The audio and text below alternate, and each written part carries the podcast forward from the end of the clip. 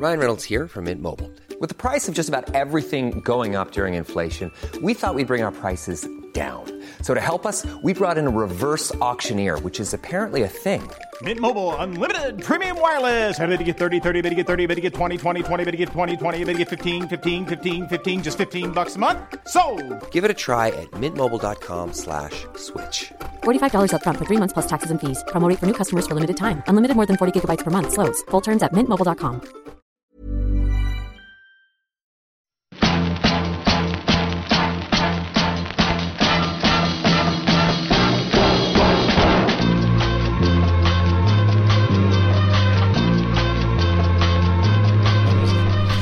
Le podcast du gravel et du bikepacking, épisode 167, ici Richard Delhomme. Aujourd'hui, je reçois Nawel.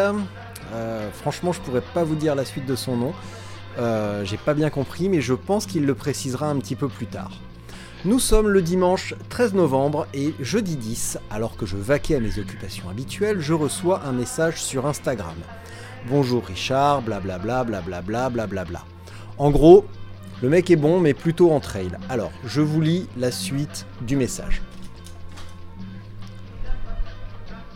T'es pas tranquille là hein, quand même. hein. Tu sais que j'ai préparé un truc sur toi, hein, fripouille.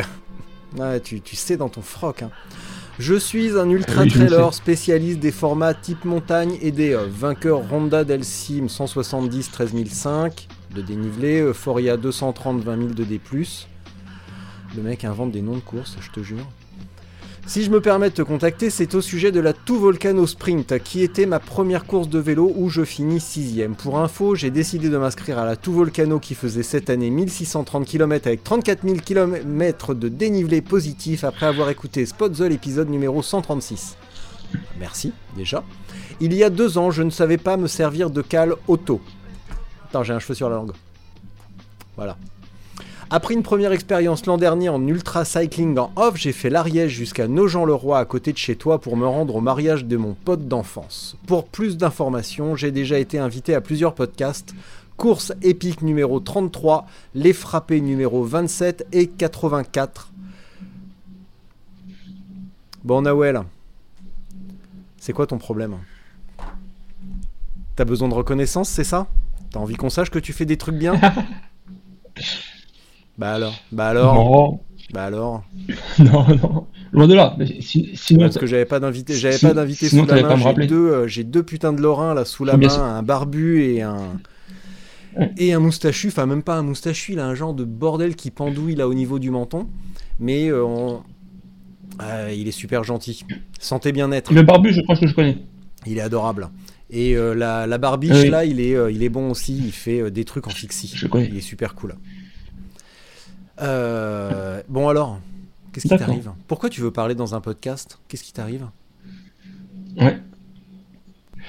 Ouais, non, non, je suis en train d'écouter ton podcast, je dis là. Et euh, à, à vrai dire, ben, euh, on m'avait mis en relation ben, avec, le, pod- avec le, le podcast des frappés. Après, à tout Volcano, j'avais, j'avais échangé et, avec Loïc du podcast et il m'a dit, bon, vu ce que tu as fait, nous, on vient de faire deux épisodes. franchement, envoie un message à Arnaud Manzanini parce que euh, ça peut l'intéresser pour Ultra Talk. J'ai envoyé un message, il m'a pas répondu, donc euh, Je vais pas euh, renchérir, euh, voilà. Bon, est-ce que tu peux quand même préciser ton prénom et nom? Parce que quand je dis que j'ai pas compris, sincèrement, j'ai pas compris. Ouais, Nahuel, c'est un prénom endogène argentine, donc normalement dit Nahuel. N-A-H-U-L, donc euh, Nahu ça va plus vite, c'est plus simple, et euh, passera, passera, ou passera, en, en catalan ils disent, mais passera comme, euh, comme passé. Hmm. Voilà, c'est pas plus simple, c'est pas plus compliqué ça. Pourquoi tu as voulu te mettre au vélo? Parce que euh, si j'en comprends, euh, si je comprends ton, euh, ton parcours à pied, si j'ai, si je regarde un peu attentivement le, le contenu des enfin le sommaire des épisodes des frappés et de l'autre dont le nom m'échappe, euh, tu as fait des trucs longs, durs. euh, visiblement, tu aimes l'Angleterre. Euh, pourquoi aller t'embêter sur un vélo? Ben en fait, euh, c'est un peu dur, c'est un peu, c'est un peu dur. Professionnellement, j'ai changé, j'ai, j'ai- maintenant je travaille pour une cyclo-sportive. C'est une discipline que tu aimes bien, qui s'appelle l'Ariégeoise, où je suis chargé de communication. Et donc ça fait euh, quatre ans que j'ai intégré cette euh, structure parce que en fait, je, je suis embauché par euh, une organisation de trail. parce que je suis à l'origine de, de, la Pika Pika, en fait, c'est l'ultra trail avec le, plus, avec le plus gros ratio kilomètres dénivelé. Ça fait 109 km en 2005, et en fait, ils ont mutualisé mon emploi avec la Riégeoise cyclosportive. sportive Donc, ça fait bientôt 4 ans que je travaille pour la Riégeoise, et euh, quand j'ai commencé à travailler à la Riégeoise, je faisais pas de vélo. Et on m'a dit, euh, à force de travailler dans le vélo, tu vas te mettre à faire du vélo.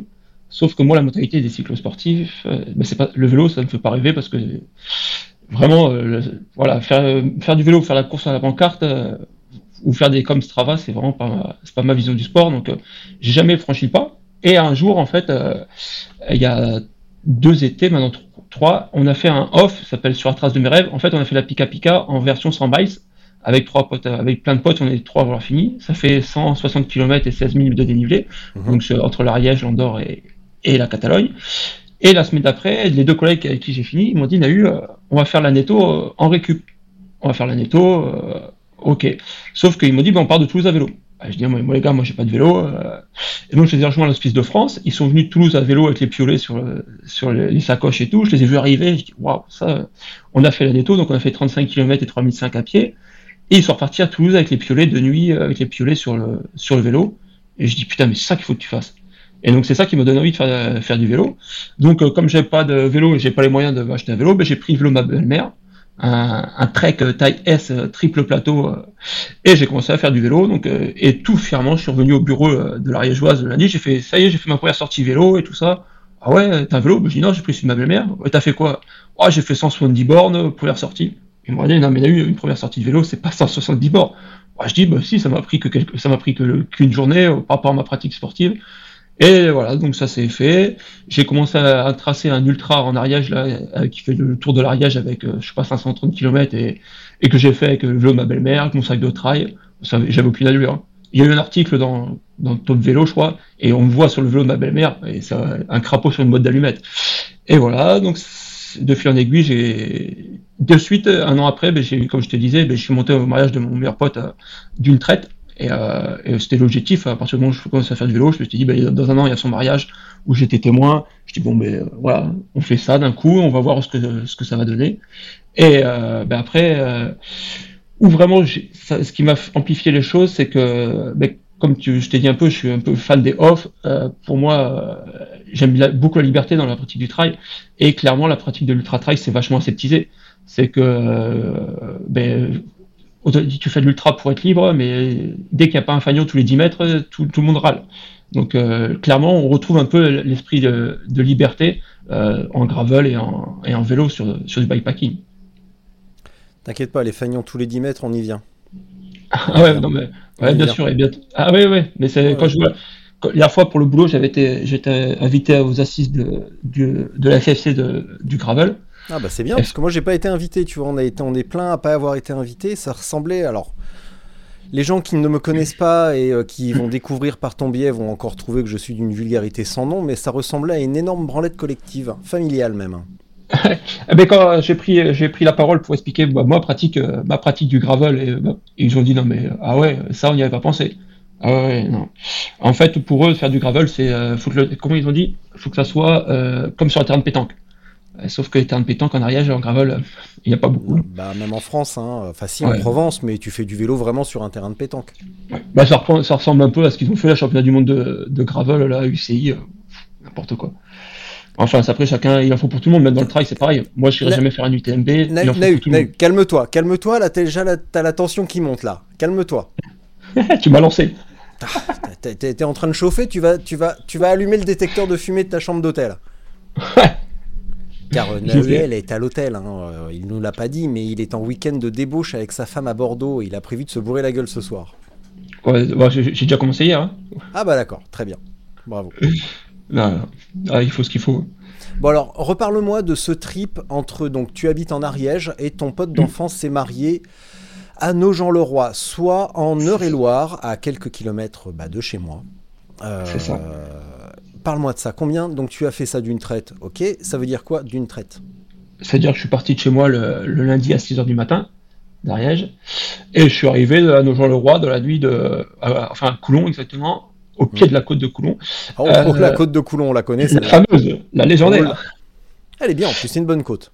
Ouais, c'est une très bonne côte. et euh, ben, j'étais déjà venu chez mon collègue et pour préparer un ultra, j'avais fait 1000 mètres de dénivelé dans la côte de, de Clon, ils avaient halluciné. Et, euh, et donc euh, je suis parti donc le lundi à 6h et je suis arrivé dans la nuit de mardi à mercredi à 2h, de, 2h du matin je crois. Et euh, ouais c'était cool. T'as pris ton temps quand même, hein Ouais, j'ai pris mon temps, mais je, me- je me suis arrêté. En fait, on avait, avec ma femme, on avait, elle, elle est montée avec les enfants. Donc, ce qu'elle avait fait, c'est qu'elle avait pris une chambre d'hôtel à Châteauroux, Mhm. au bout de 500, 500 bornes. Et donc, moi, j'ai récupéré la chambre. euh, à- Elle est partie, elle est partie aux, aux autres boulevards avec les enfants. Ouais. Elle m'a laissé la clé. J'ai dormi, euh, quoi, j'ai pris une heure et demie pour me, pour me reposer dans la chambre. Et je suis reparti après. Et euh, ouais, c'était cool, sauf que j'ai pris du vent de face toute la journée. Et, euh, et le vent de face dans la bosse, euh, waouh. Après 700 bornes, c'était un peu moins drôle, mais ça fait travailler le mental. Ouais, ouais, t'as dû le sentir passer quand tu t'es fait le triptyque, euh, enfin même pas triptyque, mais euh, la- les longues lignes droites pour rejoindre Vierzon, cette belle ville de Vierzon, euh, tout ça, euh, peut-être passer à proximité de Romorantin hein, ou un truc comme ça. Ouais, non, je suis passé plutôt euh, vers le château de la Loire. Euh, à, euh, le grand château là. euh, je- Chambord. suis arrêté. Chambord, voilà. Chambord, Chambord. C'est beau. Chambord. Et après, ce qui était bien, c'est que comme j'étais satellisé, c'est qu'entre euh, Maintenon et Nogent-le-Roi, tu vois, sur la, la, la voie cyclable, là, Mm. il y, a, la- il y a un peu de forêt, là. Et en fait, j'avais des alus et je pensais que j'étais au milieu d'un montagne dans des barres rocheuses et où j'allais passer avec mon vélo. Alors, quand tu commences à avoir des barres rocheuses en- entre euh, Maintenon et Nogent-le-Roi, c'est vraiment que tu manques de sommeil. Euh, la petite voie cyclable le long de la rivière, là? Ouais. Ouais, j'y suis allé la semaine dernière, il n'y a pas de barre rocheuse là. hein. Non, non, il n'y a pas besoin d'escalader, de poser les mains.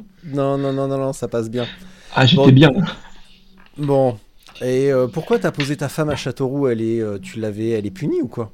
Parce Non, mais non, parce qu'elle elle est venue, à- elle est venue. pour pour la, petite, la petite histoire, j'ai vécu trois ans à Châteauroux aussi, parce qu'avant, je mais, faisais euh, hé, Na- Nahu, j'ai grandi à Châteauroux, enfin à côté. C'est vrai? Ouais. Ah, ben moi, j'ai joué trois ans à la Berry. J'étais au centre de formation à Arton et tout. Ah, ah bah putain. Ah, mais on a, Ah, Arton et les fameux 100 km de Arton tous les automnes. C'était la course. Ah, d'accord. Je, savais même pas. Nous, on était à la Tremblère, là, au château. Et ouais, putain, on a beaucoup de points communs. Mais non, non, Châteauroux, parce que, euh, comme ça, elle s'arrêtait avec les enfants, à Beauval. Et euh, comme ça, les enfants, étaient contents, ils allaient au zoo, et moi, ça me permettait d'avoir un point de chute. Euh, voilà, on a, mutualisé nos forces. Et pour info, ce week-end, le week-end dernier, il y avait la Transberry-Shone. Non, c'était vendredi. Il y avait la Transberry-Shone et avant, c'était une épreuve VTT où ça le peut-être toujours, j'ai pas cherché encore, de 50, 60 km. Et là, il y a une version gravel qui faisait une centaine de kilomètres euh, ce week-end. Et je l'avais fait il y a une vingtaine d'années, euh, dans donc fin milieu des années 90. C'était Miguel Martinez qui avait gagné. Alors déjà, ouais, il y a du niveau. Ah, ça va être sympa. Voilà, j'ai fini. je crois que j'ai fini à une heure de lui, avec euh, Ah, mais Sadbou, Sadbou sur le maillot tellement c'était gras. Et c'était une des premières fois de, ma vie que je voyais un mec glisser sur un pont et tomber dans la rivière avec son vélo. On était tous passés à vélo, on est tous passés à pied. Il y en a un qui a voulu passer sur le vélo, la roue avant est partie. Putain, il s'est fait euh, éjecter dans la rivière. On a bien rigolé quand même. Mais ce mec, c'était toi? Non. Non. Non, non. bah, Maintenant je le fais, mais à l'époque j'avais peur. Maintenant j'ai toujours peur, mais je suis inconscient. Ouais. Bon, alors. Non, mais une heure de Miguel Martinez sur 100 km, c'est beau.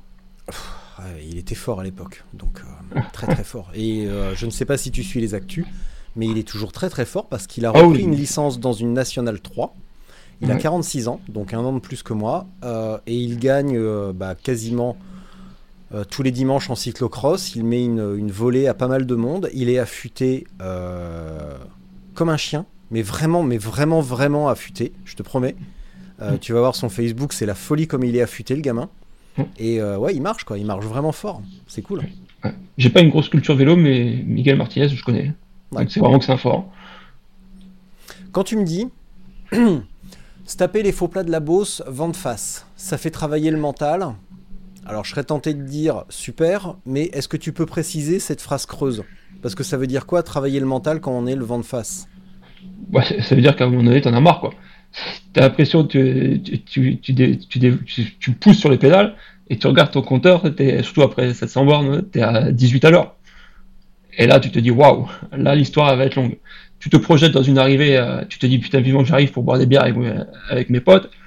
Et euh, tu te dis, mais putain, ça peut être dans deux heures, ça va être dans quatre heures au rythme où j'avance parce que j'avance pas, quoi. Et donc, il faut être patient, hein, il faut se mentir à soi-même et, et avancer, hein. un, un tour de pédale après l'autre. Mais la chance que j'avais eue, c'est que mon patron à la Rigeoise, qui a une grosse culture vélo que moi j'ai pas, il m'avait dit une phrase, il m'a dit quand tu es contre le vent de face, cherche pas, cherche pas à lutter, vas-y mollo, mouline et tout ça. Et ça, moi j'ai pris mon mal en patience, j'ai mouliné, j'avançais pas. Et petit à petit, j'y suis arrivé. Mais après, ce qui est cool dans la bosse maintenant, et moi ça, quand j'ai quitté la bosse, c'était pas le cas encore, c'est que vous avez des, des, éoliennes partout. Et en fait, ça fait un peu comme dans ton salon derrière, la nuit, mais que rouge. à un moment donné, je me suis, je mettais Spotify à fond, et avec les, avec les néons de toutes les éoliennes rouges, je me, je me serais cru en, en, boîte de nuit. Euh, et voilà, on s'occupe comme on peut, quoi.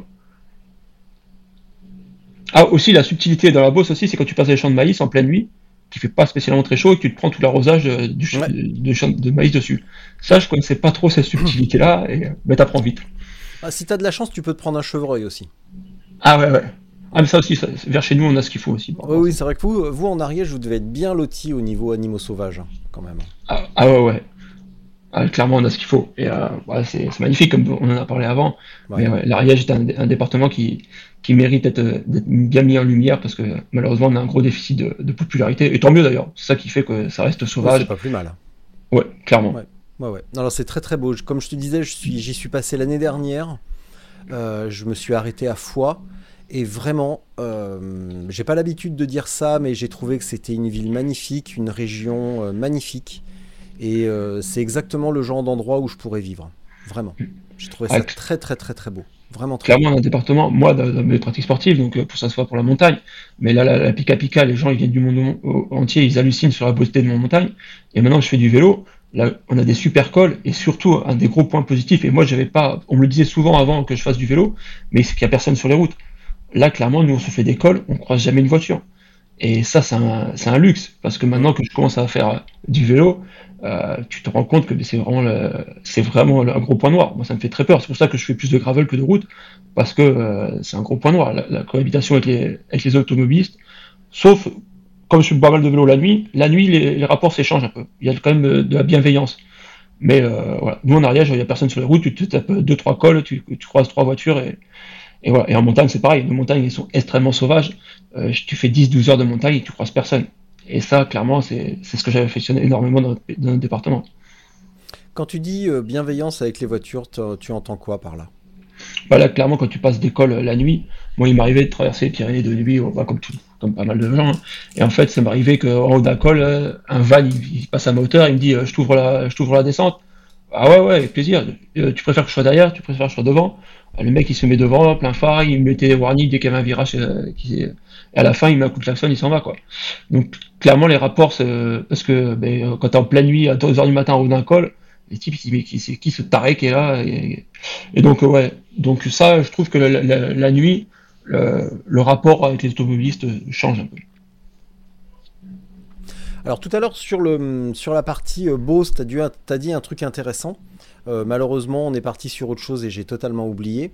En revanche, tout à l'heure, tu as indiqué que la pratique du trail devient aseptisée. Ça veut dire quoi, aseptisée? En tout cas, dans le cadre de la, de la pratique du trail. Bah, en fait, moi, en fait, dans la partie du trail, il y a plusieurs. Le trail, c'est vachement vaste. Euh, moi, je fais, je fais de l'ultra en montagne, très typé montagne. Et en fait, bah, j'ai jamais fait une course de l'UTMB. Et euh, la seule course de l'UTMB que je préfère, c'est la PTL, parce que justement, c'est la seule course qui est vraiment montagne. Mais euh, clairement, quand tu vois ce qui se passe actuellement, c'est que ben, un A, pour moi, il y a le côté aventure, il n'y a pas d'aventure, parce qu'on te fait croire que tu en montagne, mais tu es autour des montagnes, ils te balayent les chemins. Euh, de toute façon, j'avais dit dans un podcast, l'UTMB, c'est une course de gravel. Euh, et d'ailleurs, je me suis engagé à le faire et je vais le faire bientôt. Mais euh, clairement, quand on te balaye les, chemins pour que tu ailles plus vite, y a, on te fait, voilà, c'est, le miroir aux alouettes, c'est du business. Donc, quand tu fais vraiment de la montagne, la sauvage, mais tu, c'est pas ça. Et il y a une, balise tous les 100 mètres. C'est clairement il y a l'aspect aventure qu'on pouvait avoir avant dans l'ultra dans l'ultra trail. Et d'ailleurs, je pense que c'est pour ça qu'il y a beaucoup d'ultra trailers qui se qui se qui se mettent à, à l'ultra en vélo parce qu'il y a encore ce côté aventure, il y a encore ce côté un peu euh, frais de la discipline ou, euh, et libertaire de la discipline. Il n'y a pas encore toutes les grosses organes qui sont pareils, qui ont fait que des produits euh, marketing. Parce que clairement, la plupart des, grosses courses en France, c'est des produits marketing. En trail du moins. Ouais.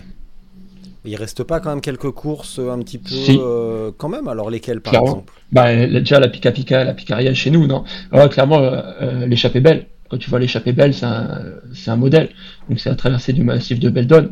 Et, et, voilà. Et après, il y a quelques-unes autres. Faites quand c'est fait par des montagnards pour des montagnards.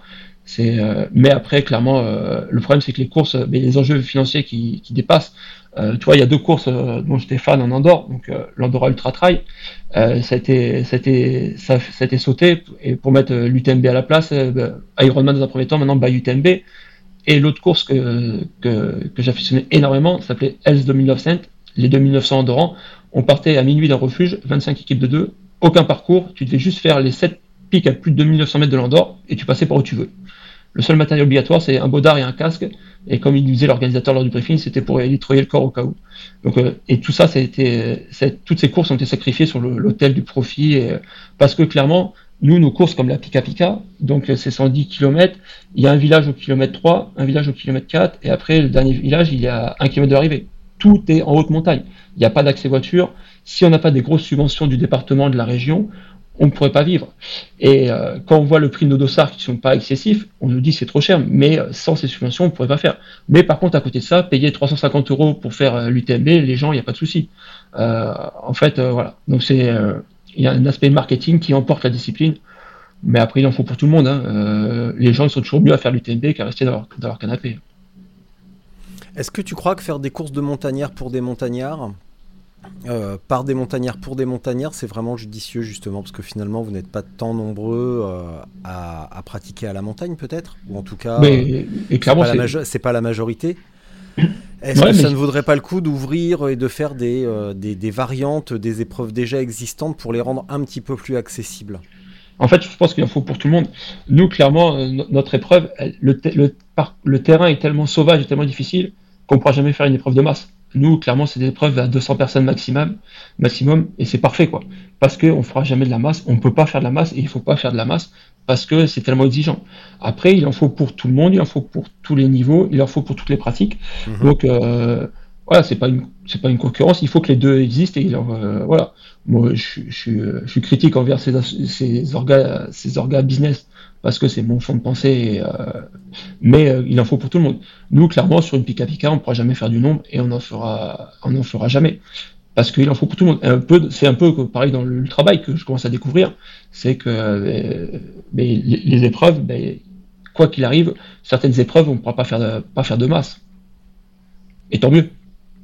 Parce que c'est ça un peu qui fait aussi le sel de la chose. une organisation familiale, je trouve que ça a beaucoup plus c'est beaucoup plus, tu vis une expérience bien plus valorisante qu'une une organisation où tu es qu'un chiffre. Ça, c'est mon point de vue. Attends, je regarde un truc. Donne-moi un instant. Voilà, attends. Alors, qu'est-ce qu'on a ici?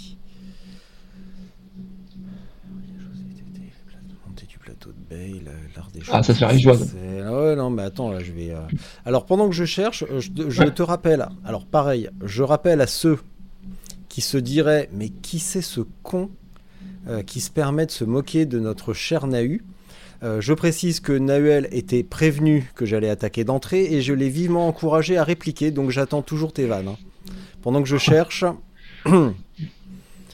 Tac. Alors, la Riégeoise XXL, à quoi ça ressemble? Ah, Les parcours sont pas encore dévoilés bientôt. mais moi j'aimerais juste savoir le kilométrage, le parcours, je m'entends. Ça, change tous les ans. D'accord. En gros, la région XXL, c'est euh, aux alentours de 5000 km et euh, entre 180 et 5000 km. Bah, c'est déjà, une belle balade. Hein. non, non, ça j'ai confondu ma pratique et, la région. Euh, non, 5000 mètres de D+, et environ 181 ou 200 km dans ces eaux-là. Ça, c'est la région XXL. D'accord c'est la, c'est, la 5, 4 ou 5 je sais pas, il y a, c'est une épreuve de masse. C'est mm. clairement une épreuve de masse. Euh, il y a 5000 coureurs chaque année. C'est impressionnant. Euh, c'est, euh, en tant que pratiquant, je la ferai jamais, quoi. Mm. Donc toi, tu es chargé de communication et ça te dérange pas justement de, bah, en tout cas même si ça te dérangeait, je suppose que tu ne me le dirais pas, mais justement de servir une épreuve de masse qui ne te, qui ne t'intéresse absolument pas? Justement, au contraire, c'est ça qui est, ça qui donne la richesse du truc. C'est que par rapport à ça, moi j'ai mon regard de, de pratiquant, de nouveaux pratiquants, et ça fait que ben, ça fait que ça ouvre des portes vers d'autres d'autres horizons, et euh, c'est vachement complémentaire. Parce que si on, si on est que fan de ce qu'on fait, on a on a aucun, aucun point négatif à relever et qu'on se tape sur le ventre à se dire chaque année c'est extraordinaire, ce qu'on fait c'est extraordinaire, c'est extraordinaire. Euh, moi, clairement, tu vois, maintenant que, maintenant que j'ai fait une course de vélo, eh bien, potentiellement j'ai vu des trucs euh, à la tout volcano que je pourrais dire, mais ça, ça pourrait apporter un plus à la Rigeoise, même si c'est deux mondes totalement différents. Je pense que euh, c'est, moi j'aime l'esprit critique et je trouve qu'on est une société où bah, malheureusement il y, a, il y, a, trop une pensée unique. Donc je pense que au contraire pour la Rigeoise c'est une force que moi je faisais des trucs différents et qu'il y a des trucs différents qui me fassent rêver, parce que ça apporte un, un peu un œil critique par rapport à ça, plutôt que de, de se dire on est les meilleurs, ce qu'on fait c'est extraordinaire, euh, nous on est dans le vrai, les, autres ils, comprennent pas. Donc euh, il y en a plein des comme ça. Hein. Ouais, ouais bah, c'est un peu la de la société malheureusement. La remise en question est difficile. J'en déduis que tu n'es plus sur Twitter alors. Euh, Twitter, alors Twitter, je, crois que j'avais un compte, mais j'ai jamais mis. Mon compte, il est, il est, euh, je ne l'alimente pas depuis des années, des années, des années et des années. Est-ce que tu peux me parler des hématomes que tu as sur les hanches? Des hématomes que j'ai sur les hanches? Bah ouais, tu me dis il y a deux ans je savais pas me servir de pédale automatique, donc j'en déduis que tu as essayé, que tu n'as pas réussi à déchausser, et que comme tout le monde t'es tombé sur le côté. Comme une merde. Voilà. Euh, pardon pour le vocabulaire. Euh, tu l'as dit hier, c'est ici c'est autorisé. Dans, une certaine limite, mais quand même, c'est autorisé. Ouais, non, mais clairement, après, maintenant, je triche. Depuis le début, après, j'ai, à, force de tomber, j'ai pris les pédales SPD. Au moins, comme ça, même quand je suis fatigué, je peux le mettre des deux côtés. Et ça me permet de pouvoir rechausser hein, sans passer pour un con. Euh, c'est quoi le rapport entre le fait de tomber comme une bouse et euh, prendre des pédales SPD Parce que certes, tu vas pouvoir euh, chausser des deux côtés, mais ça ne, change, pas le ça ne change pas le côté, du, le côté des chauffages. Des chauffages. Des chauffages. Des chauffages. J'ai pas réussi à le dire correctement. Pour, pour, pour déchauffer, non, tu as plus de liberté, as plus de liberté angulaire et tu as plus de. Franchement, pour, les, pour moi, c'était c'était une révélation quoi. Les pédales SPD déjà c'est plus simple. Tu peux prendre des chaussures parce que souvent je vais travailler avec je peux travailler et reprendre mon vélo. Mm. et ça m'évite de marcher comme un canard. Et, euh, et non franchement c'est la liberté angulaire et, et, euh, et après il doit, il doit y avoir des, des, réglages sur, sur les pédales de route mais je, je, je, dois avoir à mon avis le même niveau technique que toi en, matos. Donc euh, il doit peut-être avoir des réglages pour les pédales de route mais clairement la pédale SPD est bien plus commode à utiliser bah, en tout cas, pour une pratique euh, ultra, oui, effectivement, c'est bien plus, euh, bien plus pratique, bien plus confortable et bien plus, euh, bien plus sympa. en tout cas, pour une épreuve comme la Tout Volcano, où il y a toujours un petit peu à marcher ou au moins aller prendre un ferry, c'est quand même bien mieux d'avoir des pédales, des chaussures plates ou un petit peu cramponnées, plutôt qu'une paire à semelle carbone bien glissante avec la grosse cale sur le dessus, qui fait surtout comme un canard. Ouais, c'est ça. Surtout quand, euh, en plus, moi, en fait, je connaissais pas trop les règles. J'ai découvert au fur et à mesure. Mais euh, j'ai mon pote euh, Anatole Niemi, là, belge. Il a crevé. Il a dû faire 21 km avec ses pédales, ses, ses, chaussures de, ses chaussures de vélo de route. Et là, c'était, à la fin, il s'est dit peut-être la prochaine fois, les SPD quand même, c'est une bonne idée. Parce que quand tu commences à faire un semi-marathon en chaussures de route, alors c'est bien que tu me dises ça sur Anatole parce qu'on me l'a vivement recommandé récemment. C'est un, Belge complètement givré visiblement qui est allé jusque pratiquement au Népal à vélo. Ah, euh, qui a vécu plusieurs péripéties euh, rocambolesques euh, pendant son voyage et qui maintenant s'est reconverti à l'ultra avec quand même un certain succès. Il a fait une très belle course déjà sur la Transpyrénée et il était sur la sur la Tour du Canot Transiberica, il était deuxième. Ouais, ouais, Transiberica, ouais, voilà. Euh, deuxième, après, je crois qu'il m'a fait après euh, deuxième de la Race Cross Belgium. Mm. Euh, et, en fait, on a sympathisé de suite parce que, comme tu l'as dit, il est complètement barré, et moi aussi. Et en fait, dans la course, on a sympathisé. on est devenus potes. Et l'année prochaine, on refait tout Volcano en, binôme. Et, et d'ailleurs, pour la petite info, Anatole, il va passer. je, je l'ai branché avec le podcast des frappés. Il va faire le podcast des frappés. Et ouais, clairement, Anatole, je te le reconseille. Il a, il, a, il est malgré son jeune âge, c'est vraiment un personnage. Il a des histoires. Et franchement, c'est une belle personne et un, un, super cycliste. Quand il a commencé à pousser sur les pédales, je dis waouh, lui il fait pas le même sport que toi. Mm. Et ouais, et donc on a fait la course, on s'est retrouvé plusieurs fois à, partager des moments ensemble, des moments forts avec Anatole. Et c'était une super rencontre. Encore hier soir, on s'envoyait des photos de cocktails et tout ça. C'est vraiment un, un, bon mec, un super cycliste. Franchement, euh, d'ailleurs, pour moi, quand je me suis retrouvé des mecs de ce niveau-là, je me suis dit, mais t'es pas à ta place. Quoi. Moi, avec mon gravel, parce que j'étais en gravel, euh, moi, avec mon gravel, avec, euh, avec tout le poids que je portais. D'ailleurs, Anatole me l'a dit très vite, quand il a vu comment j'étais chargé et tout ça. Autant en ultra de montagne, je maîtrise donc je peux m'alléger, je peux partir optimiser tout. Autant là, je savais pas du tout où j'allais, donc j'ai embarqué ma maison avec moi. Et Anatole m'a très justement dit, parce qu'il y a beaucoup de réparties Anatole, c'est quelqu'un de vraiment intelligent, il m'a dit tu portes le poids de, de tes angoisses. Et c'était exactement ça, je portais le poids de mes angoisses. il a pas de répartie, Anatole, tu liras de ma part, il l'a piqué à quelqu'un, celle-là. Ah ouais, il bah, l'a piqué à une autre belge, et puis je sais, à Cl- Clémence, et je sais pas à qui elle, à qui elle l'a piqué, Ah. Clémence.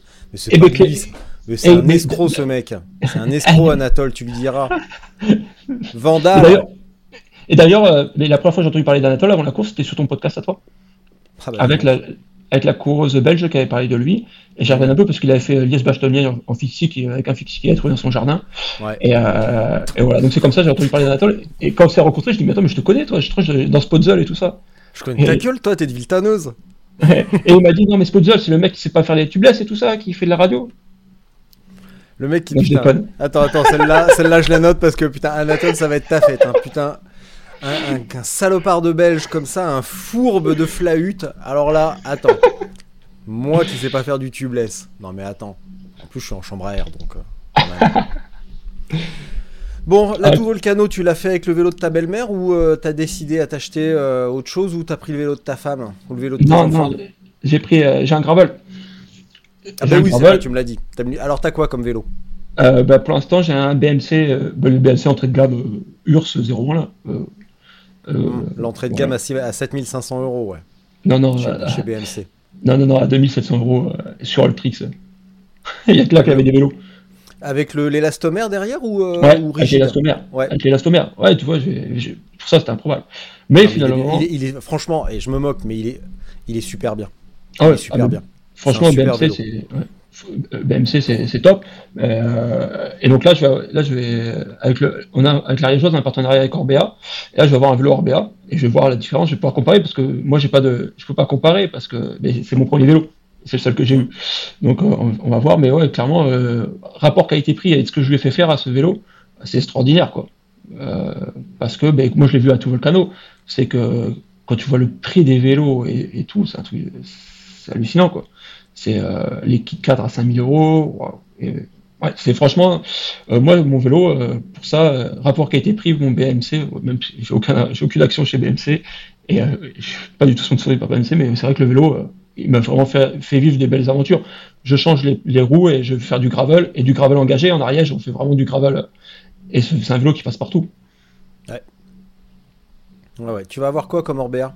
Tu le sais déjà ou pas? Ouais, Terra M20i, Putain, je le M20. connais pas par cœur. Terra M20. Ouais, un- Ah, Je crois Et, que j'ai- le non. Terra 30 en ce moment. Et donc normalement ça je le reçois le 12, euh, 12 décembre. Et entre temps j'ai, en fait je voulais un vélo de route euh, typé endurance. Et en fait euh, bah, ça coûte une blinde, j'ai pas les moyens. Et, euh, et là j'ai, réussi à avoir, je me suis, je me suis fait plaisir, j'ai un Factor LS. Oh, c'est pas la même gamme le Factor LS, hein, mon cochon. Ouais, non mais là c'est, c'est grâce à, c'est grâce à Dag, euh, j'ai pu Ouais. avoir un bon truc. Donc euh, là, et donc là aussi j'ai hâte, on est en train de le monter, donc j'ai, j'ai hâte de découvrir, euh, de découvrir ça. Ah bah dis donc, on se fait pas, on se fait pas de soucis hein, chez, euh, chez les passerats, hein, dis donc. Ah, non, non, mais Factor, après, c'est Factor, Factor LS, euh, ah, c'est des partenariats. Euh, Orbea, c'est pareil. Moi, c'est pour ça, je- quand j'ai pu, me- j'ai pu le, comme j'ai pu le payer, j'ai voilà, j'ai pris un, un- un BMC, c'était à l'époque, il n'y avait, pas de vélo, et euh, justement, j'attendais mon Orbea, et mon patron, la région, il m'a dit, mais eu, prends-le, parce que l'Orbea, je crois que ça fait 18 mois que je l'attends, ou un truc comme ça, Ouais. c'est un truc de fou. Et, euh, et donc, j'ai j'ai pris ça, il m'a dit, de toute façon, tu pourras le revendre, euh, et c'est, franchement, c'est gravel, c'est extraordinaire. Et quand, mais aux assises de la FFC du gravel, il disait, de toute façon, le gravel, c'est souvent le troisième vélo des gens, le deuxième vélo. Après, le, je sais pas, il y a un terme pour dire le vélo qu'ils utilisent l'hiver, le vélo de compète, et le troisième, c'est le, c'est le gravel. Et moi, je leur dis, non, mais moi, le seul vélo que j'ai eu de ma vie, c'est un gravel, parce que je peux tout faire avec. ouais. Ils ont Et, oublié euh, qu'il y a aussi beaucoup de gens qui découvrent, qui découvrent et se mettent au vélo par le gravel. Ah, mais clairement. Mais moi, il, y je a suis tout un tas de, il y a tout un tas de, de pans de la, des pratiquants qui leur échappent totalement. Mais en fait, mais ce que j'aurais dit, c'est que ça me fait vraiment penser à ce qui s'est passé dans le monde du trail il y a 10 ans, où la FFA a essayé de récupérer les, les- les nouveaux euh, pratiquants du trail. Et donc là, c'est ce qui se passe, euh, c'est ce qui, passe- ce qui se passe avec le gravel. Alors, ce que je comprends toujours pas, alors j'avais déjà posé la question à Ludo Collet, que tu connais certainement. Bien sûr. Voilà, et tu avais bien, certainement écouté l'épisode avec Ludo, Ouais, Bien euh, sûr. qui est quand même extrêmement bien parlé, extrêmement bien placé, pardon, pour nous parler de l'historique du trail. Euh... euh, je sais plus ce que je voulais dire. On appelle Ludo, il va nous dire. Voilà, voilà. Euh, quand on parle de récupération euh, et que l'on voit par exemple la semaine dernière les championnats du monde de trail en Thaïlande, ça t'inspire quoi? Eh ben, ah, là, je peux, en, je peux en discuter parce que, en fait, je suis, je suis un partenaire, mon partenaire de nutrition, c'est Meltonic. Et chez Meltonic, il y a Andy Simon. Andy Simon qui a fait un peu le buzz par, par rapport à ça. Et donc, moi, j'ai pu en échanger, j'ai pu échanger avec C'est pas le mec qui a décidé de pas y aller justement? C'est ça. Hmm. C'est ça. Et en fait, euh, et en fait, il, est dans le vrai, quoi. Il, est dans le vrai. Et après, le truc, c'est qu'il y a eu un emballement médiatique. Alors, dans, du trail, ils ont commencé à critiquer, il en fait trop et tout ça. Et en fait, euh, non, c'est juste que lui, il prend l'avion pour des raisons professionnelles. Il fait son bilan carbone. Et là, il a vu que son bilan carbone, s'il allait faire cette manifestation, il allait exploser. Et il a pris la bonne décision. C'est qu'il a, il, a, et en plus, de représenter euh, la Grande-Bretagne, ça lui tient vraiment à cœur. Il va refaire une saison l'année prochaine de trail euh, pour, euh, pour se qualifier. Et je crois qu'il a déjà repéré que les, les mondiaux seront en Autriche l'année prochaine. Donc là, il y aura un bilan carbone bien moins, bien moins fort. Mais euh, moi, j'ai un très très bon pote, Martin, Martin Ken, qui, qui, qui a été. Et ensemble, on avait fait un, on avait fait un podcast, on avait fait un podcast sur justement par rapport à, à l'empreinte écologique, par rapport à la planète et tout ça. Et moi, ce que je reproche un peu à la Fédé, il pourrait faire un truc, une action. Euh, voilà, nous allons compenser l'em- l'empreinte carbone de nos athlètes, nous allons faire ça, même ou, d'un athlète quoi. Euh, l'empreinte carbone, il est énorme. L'athlète, c'est son rêve de participer. Bon, ben ça, ça se comprend. Après, chacun, euh, chacun décide, chacun décide de, ses actes. Mais clairement, de faire une action collective ou individuelle. Et j'espère que Martin le fera, j'en doute pas. Mais de voilà, de dire voilà, en contrepartie de l'empreinte carbone que j'ai laissée pour aller au mondiaux de trail en Thaïlande, je crois que c'était, ben je je vais faire ça. Euh, clairement, là-dessus, moi, je, je donne des leçons à personne. Euh, clairement, je, je trouve qu'il faut juste que chacun fasse le maximum de, de ce qu'il peut. Et si chacun en est conscient, ben, on avancera dans, dans la bonne direction. Donc là, je peux que saluer ce qu'a fait mon ami Andy Simon, que je trouve euh, très courageux de sa part. Alors la question c'était, putain, et franchement ça va mal en ce moment, je te jure. Tu sais, les deux hémisphères, moi, ils sont, ils sont séparés en fait. Maintenant, je pense que j'ai un trou d'environ 5 cm entre les deux hémisphères et il n'y a plus de connexion. Ah, c'est la houppette. C'est. euh, Non, non, c'est pas la houppette. non, non, c'est pas la houppette. Regarde mon fil Instagram, tu sauras. C'est pas la houppette. Euh, et j'ai euh, j'ai un défaut de connexion depuis 2-3 depuis deux, trois mois. Et Ouais. ça va pas, ça va pas du tout. Euh, Le fil bleu, sur le fil bleu. Ouais, le fil bleu, ouais, bah alors attends, je vais essayer de, de reconnecter les fils. hein. Putain, je te jure, c'est la honte. Oh là là là là. On parlait de trail et de championnat du monde de trail. Ouais, ouais, ouais. hum. Alors tiens, question subsidiaire. Euh, la Yes. distance au championnat du monde de trail, est-ce que la distance est similaire entre les hommes et les femmes? Je n'ai strictement aucune idée. Je pense que oui. J'espère que oui. Quand tu vois, c'est Blandine, Blandine qui est aussi chez Meltonic, Blandine Hirondelle qui est championne du monde de trail. Ouais. Et euh, je pense qu'au scratch, elle doit faire dans les, dans les 20 premiers, tellement elle est forte. Donc euh, j'espère bien que ce soit la même, euh, j'espère bien que ce soit la même distance et j'espère que c'est les mêmes primes. Si Hmm. primes il y a. Mais ça, je pense que, ça y est, maintenant, maintenant, je pense que c'est acté que, que les, que les, que les filles courent sur les mêmes distances que les mecs et qu'ils aient les mêmes primes. Pour moi, ça serait, c'est obligatoire. Alors il faudra rappeler ça à l'UCI parce qu'au championnat du monde gravel, les mecs avaient 190 km et les femmes 145. Ah, mais en à vélo, c'est quelques, difficile. à- à- à quelques kilomètres près. Alors que sur les épreuves historiques, style euh, Unbound ou euh, toutes les épreuves du début de saison et même toutes les courses gravel aux États-Unis, et même euh, pas seulement en Europe aussi, bien entendu, comme The Traca et bien d'autres, euh, les distances sont les mêmes. Alors j'aimerais bien savoir euh, pourquoi euh, sur un championnat du monde, on laisse pas les filles faire 200 bornes, presque 200 bornes? Bah, cl- clairement, moi, J'aimerais bien qu'on me- l'explique ça. moi, d'un œil extérieur de, de ce monde-là, et qui découvre, on s'est posé la question à la Rigeoise. Pourquoi on n'a que entre 5 et 10% de filles? Pourquoi on n'y arrive pas? Alors qu'en trail on est à 25% Mais je pense qu'il y a, il y a un historique macho qui est installé dans ce, dans ce sport et qui fait que, qui est dur à, à aller contre. Euh, clairement, il faut faire évoluer les mentalités. Là, il- là-dessus, l'UCI, ils ont, ils, ils ont quelques années de retard. là, il faut s'y, il faut s'y mettre, faut, faut se, faut se mettre une mise à jour et se dire que ben, les femmes, c'est, c'est l'égal de l'homme et qu'elles fassent les mêmes distances, c'est la moindre des choses, comme dans, comme dans d'autres sports. Enfin, c'est mon avis personnel. Comment trail Mais de toute façon, le trail. Là, là-dessus, moi, tu vois, le Foria, j'ai eu la chance de le faire. Euh, en fait, le Foria, c'est une course en binôme. Donc, la première année, je l'ai fait avec un Espagnol. Et la deuxième année, je l'ai fait en binôme mixte avec une Espagnole. Donc, Nerea Martinez, qui a un palmarès de dingue. Et tu te rends compte, euh, mais on a fini au scratch, on a fini troisième ou quatrième. Euh, mais c'est donc les femmes, les hommes, c'est légal. faut, là, il n'y a pas de là-dessus. Il faut juste faire avancer les mentalités. malheureusement, ça prend du temps mais ça va venir. Je pense qu'on s'en rapproche. Surtout si Marion Rousse prend, un peu plus de, pouvoir à, à, qui à dirige le monde du vélo un peu, hein, eh ben, je pense qu'on va aller dans la bonne direction, sur limiter l'écart entre les femmes et les hommes. Après, bien sûr, il y aura toujours, euh, il y aura toujours un écart médiatique, de médiatisation et d'argent généré. Ça, euh, bien sûr. Bah ça je sais pas parce que euh, quand on voit les audiences du Tour féminin, on se rend compte que c'est c'est vraiment très très bien. Euh, et, ça donne des courses très intéressantes. Alors il y a encore une disparité de niveau, mais ça c'est juste une question de professionnalisme qui se met en cours de route. J'ai vu il y a deux jours sur Twitter une nana qui lançait un appel pour un, trouver un mécano et un, axe traversant pour home trainer pour un cyclocross ce week-end. Je trouvais farant quand même qu'on en soit à ce stade du développement du sport féminin et qu'une nana soit obligée de, pleurer sur Twitter pour trouver un mécano là où une structure homme euh, n'aurait euh, serait déjà, une structure serait déjà structurée, désolé pour la phrase à la nulle, mais serait déjà largement structurée et n'aurait pas besoin de, chouiner sur Twitter pour avoir euh, un soutien technique. Je trouve ça quand même assez effarant. Il y a des, progrès à faire, mais je pense qu'on prend une bonne, prend une bonne direction parce qu'en plus, pour l'image, il y a plein de partenaires qui vont s'engouffrer dans, dans, cette malle. Et c'est tout à fait louable. Il faut absolument qu'il y ait des, partenaires, des gens qui aident, parce que le nerf de la guerre, ça revient toujours la même chose, c'est l'argent. Ouais, et la visibilité. En tout cas, l'UCI, ils ont bien merdé là-dessus. Euh, sur, euh, sur les distances. Il euh, n'y a quand même aucune raison. Et tu vois, là tout à l'heure, tu parlais des instances du gravel. Et il y a quelques semaines, bah, au moment où ça s'est produit, j'ai alpagué Johan, je sais plus comment. Bago qui, Johan Bago, ouais.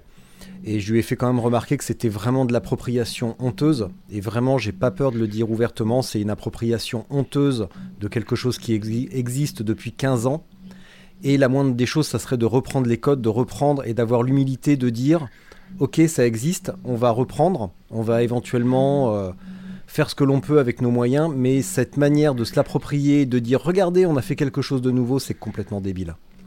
Après, on peut toujours me dire, euh, comme ça a été le cas, euh, il faut arrêter avec cette manière de s'approprier le gravel et de, euh, de, vouloir, de vouloir faire chacun sa sauce.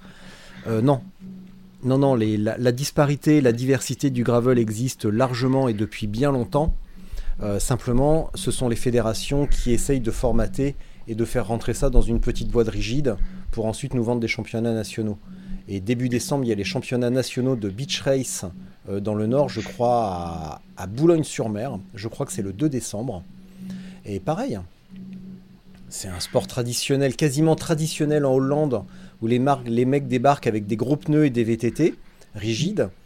Et euh, quel, intérêt de, de, voir un championnat national Quel intérêt de dire je suis champion national de beach race?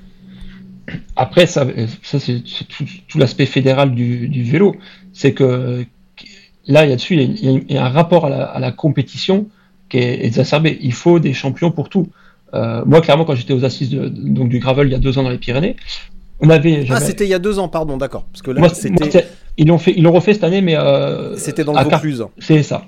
Voilà. Et donc, moi, Vaucluse, dans les... Juste parenthèse, Vaucluse qui s'est euh, autoproclamé capitale du gravel ou terre de gravel, comme si on les avait attendus pareil. Et en fait, moi, donc. Cailloux j'y suis allé, euh, donc j'y suis allé, et en fait, on avait on pouvait avoir le dossard offert pour le lendemain pour, pour, la course de gravel. Moi, je préfère le gravel à la route, et j'ai dit non, mais moi, le gravel, c'est pas de la course. Donc, ce que j'ai fait, c'est que je suis rentré de nuit par l'école des Pyrénées. Je préférais faire de l'école de nuit sur la route plutôt que faire une course de gravel, parce que pour moi, gravel, c'est pas de la course, quoi. Bah, historiquement, si. Par contre, là, je vais être obligé de te contredire. Les premières épreuves étaient des courses, les premiers rassemblements étaient des courses. Mais, mais comme tout. Après, c'est chaque, chaque personne a sa vision de la, discipline. Mais tout à l'heure, tu parlais de l'UTMB. Si on prend l'exemple de l'UTMB, qui est quand même la course par excellence, euh, combien sont-ils à faire vraiment la course? Quel est le pourcentage à vraiment faire la course? Et le mec qui arrive en 48 heures, est-ce qu'on peut dire qu'il fait la course?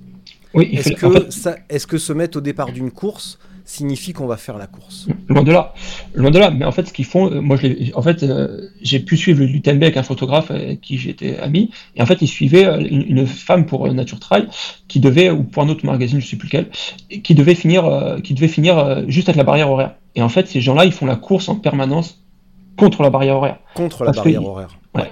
En on fait, dit dans la semaine, c'est un truc de dingue.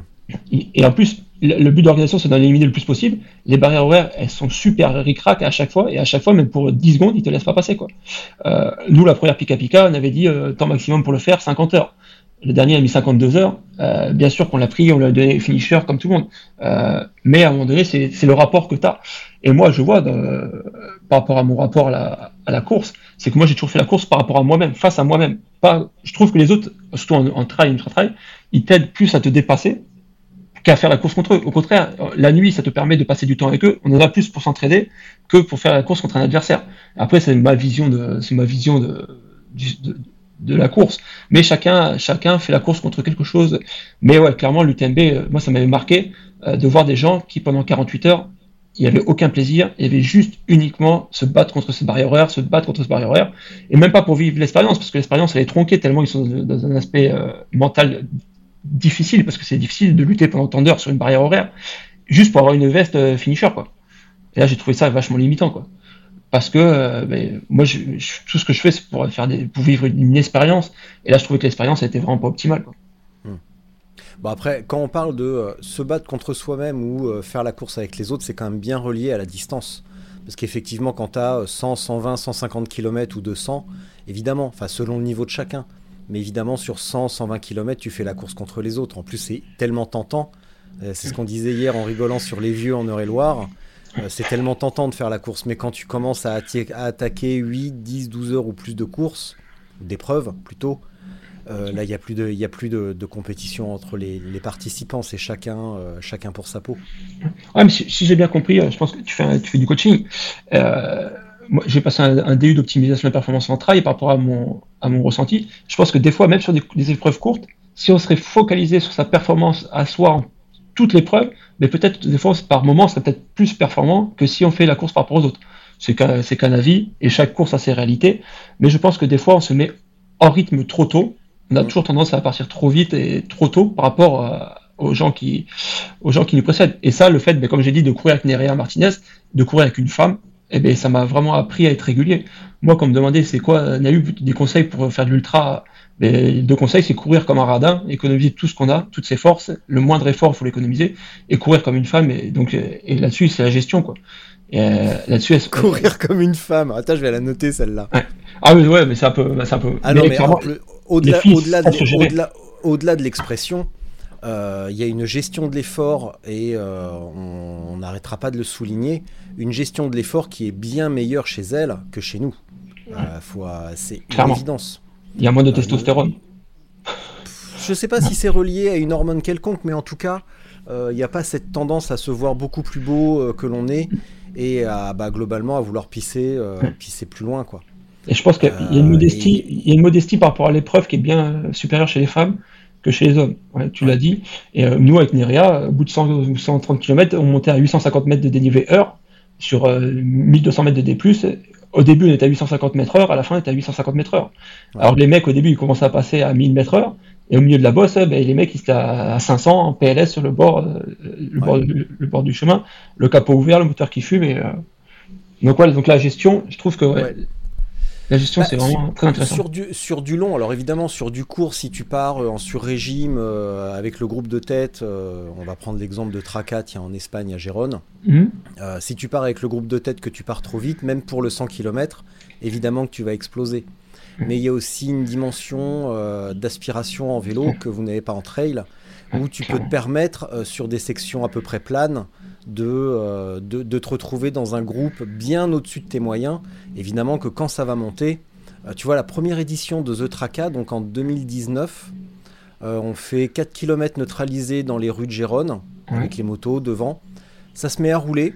C'était plat, globalement plat, et j'étais dans le groupe de tête. Et au moment où ça s'est mis à monter, là, il y a les, les élites espagnoles, Christian Mayer et tout, qui ont attaqué. Euh, alors, il y en avait partout. Hein. La gravité a fait son chemin, a fait son œuvre, et il y en avait partout. Et j'ai explosé euh, bah, comme il fallait. Mais sur le plat, le vélo a quand même cette particularité de pouvoir rouler au-dessus de ses moyens. Ah, c'est un truc mais, quand ça, mais quand ça monte, euh, là, ça pardonne plus. Quoi. Ah, Là, c'est l'heure- des braves. Là, Ouais. et ben, mais c'est impressionnant parce que donc, moi, j'ai jamais fait, jamais trop roulé en groupe, mais euh, déjà, je sais pas rouler en groupe et je fais du vélo seul tout le temps, très souvent. Donc des fois pour le boulot, je on a été faire des, on a été faire du vélo en groupe. Et là, l'aspiration et tout ça, mais c'est, hallucinant quoi.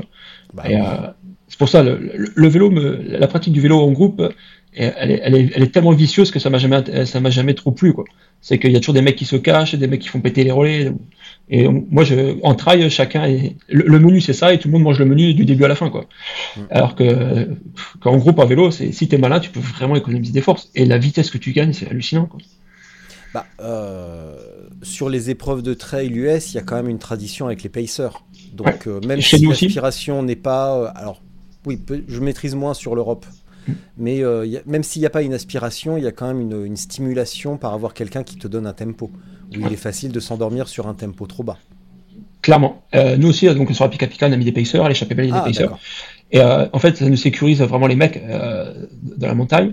Et moi, par exemple, à l'échappée belle, euh, mon pacer, j'ai pris un, j'ai eu un pacer et euh, j'ai fait l'échappée belle, c'était en 2017, je crois. Et, euh, et en fait, très souvent, le pacer, il explose. C'est que euh, mon pacer, première montée, il me dit oh, mais finalement devant ça va pas trop vite. Je sais pas, je vais être troisième, quatrième. Euh, ça va pas trop vite. Je dis oh, ben non, on avance quoi. Deuxième montée, on a le même rythme. Troisième montée, on a le même rythme. Quatrième montée, il m'a dit bon, ben, j'arrête là, j'en peux plus quoi. Donc euh, un pacer sur deux n'arrive pas à suivre le, le rythme de la personne qui, qui l'accompagne. Hmm.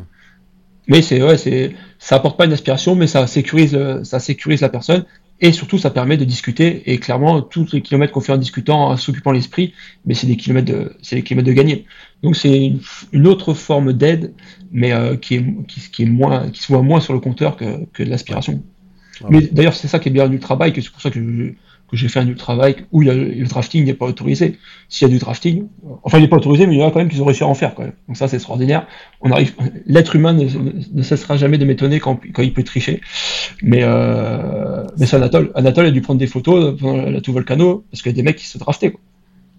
Mais euh, tu te dis pourquoi? Et, Je sais pas, on a chacun un miroir euh, et on s'est dit mais si la règle c'est comme ça.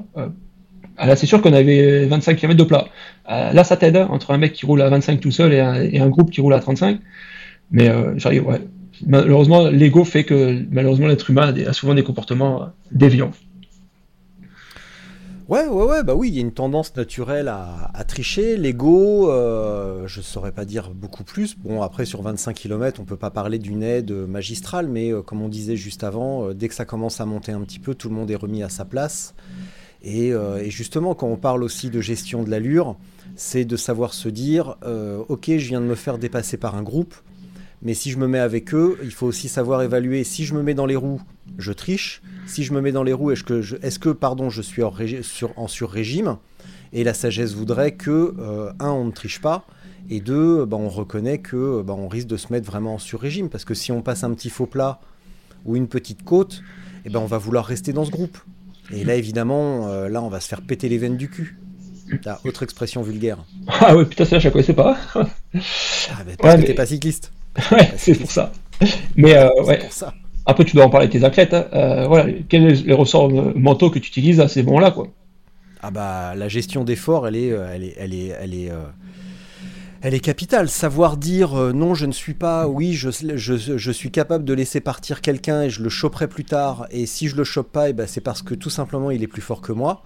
Euh, quand on parle de force mentale, c'est pas juste s'accrocher au bout de 20 heures ou plus à se dire non, je lâcherai pas, il y a du vent de face et tout, je suis un guerrier, euh, machin, ou je suis une warrior. C'est simplement dire je suis pas assez fort. Je ne suis, j'ai pas le niveau pour suivre ces mecs. Et si je m'acharne, je vais exploser vraiment comme une merde. Donc je reste à mon tempo et je fais ma course. La force mentale, c'est aussi savoir admettre ses faiblesses.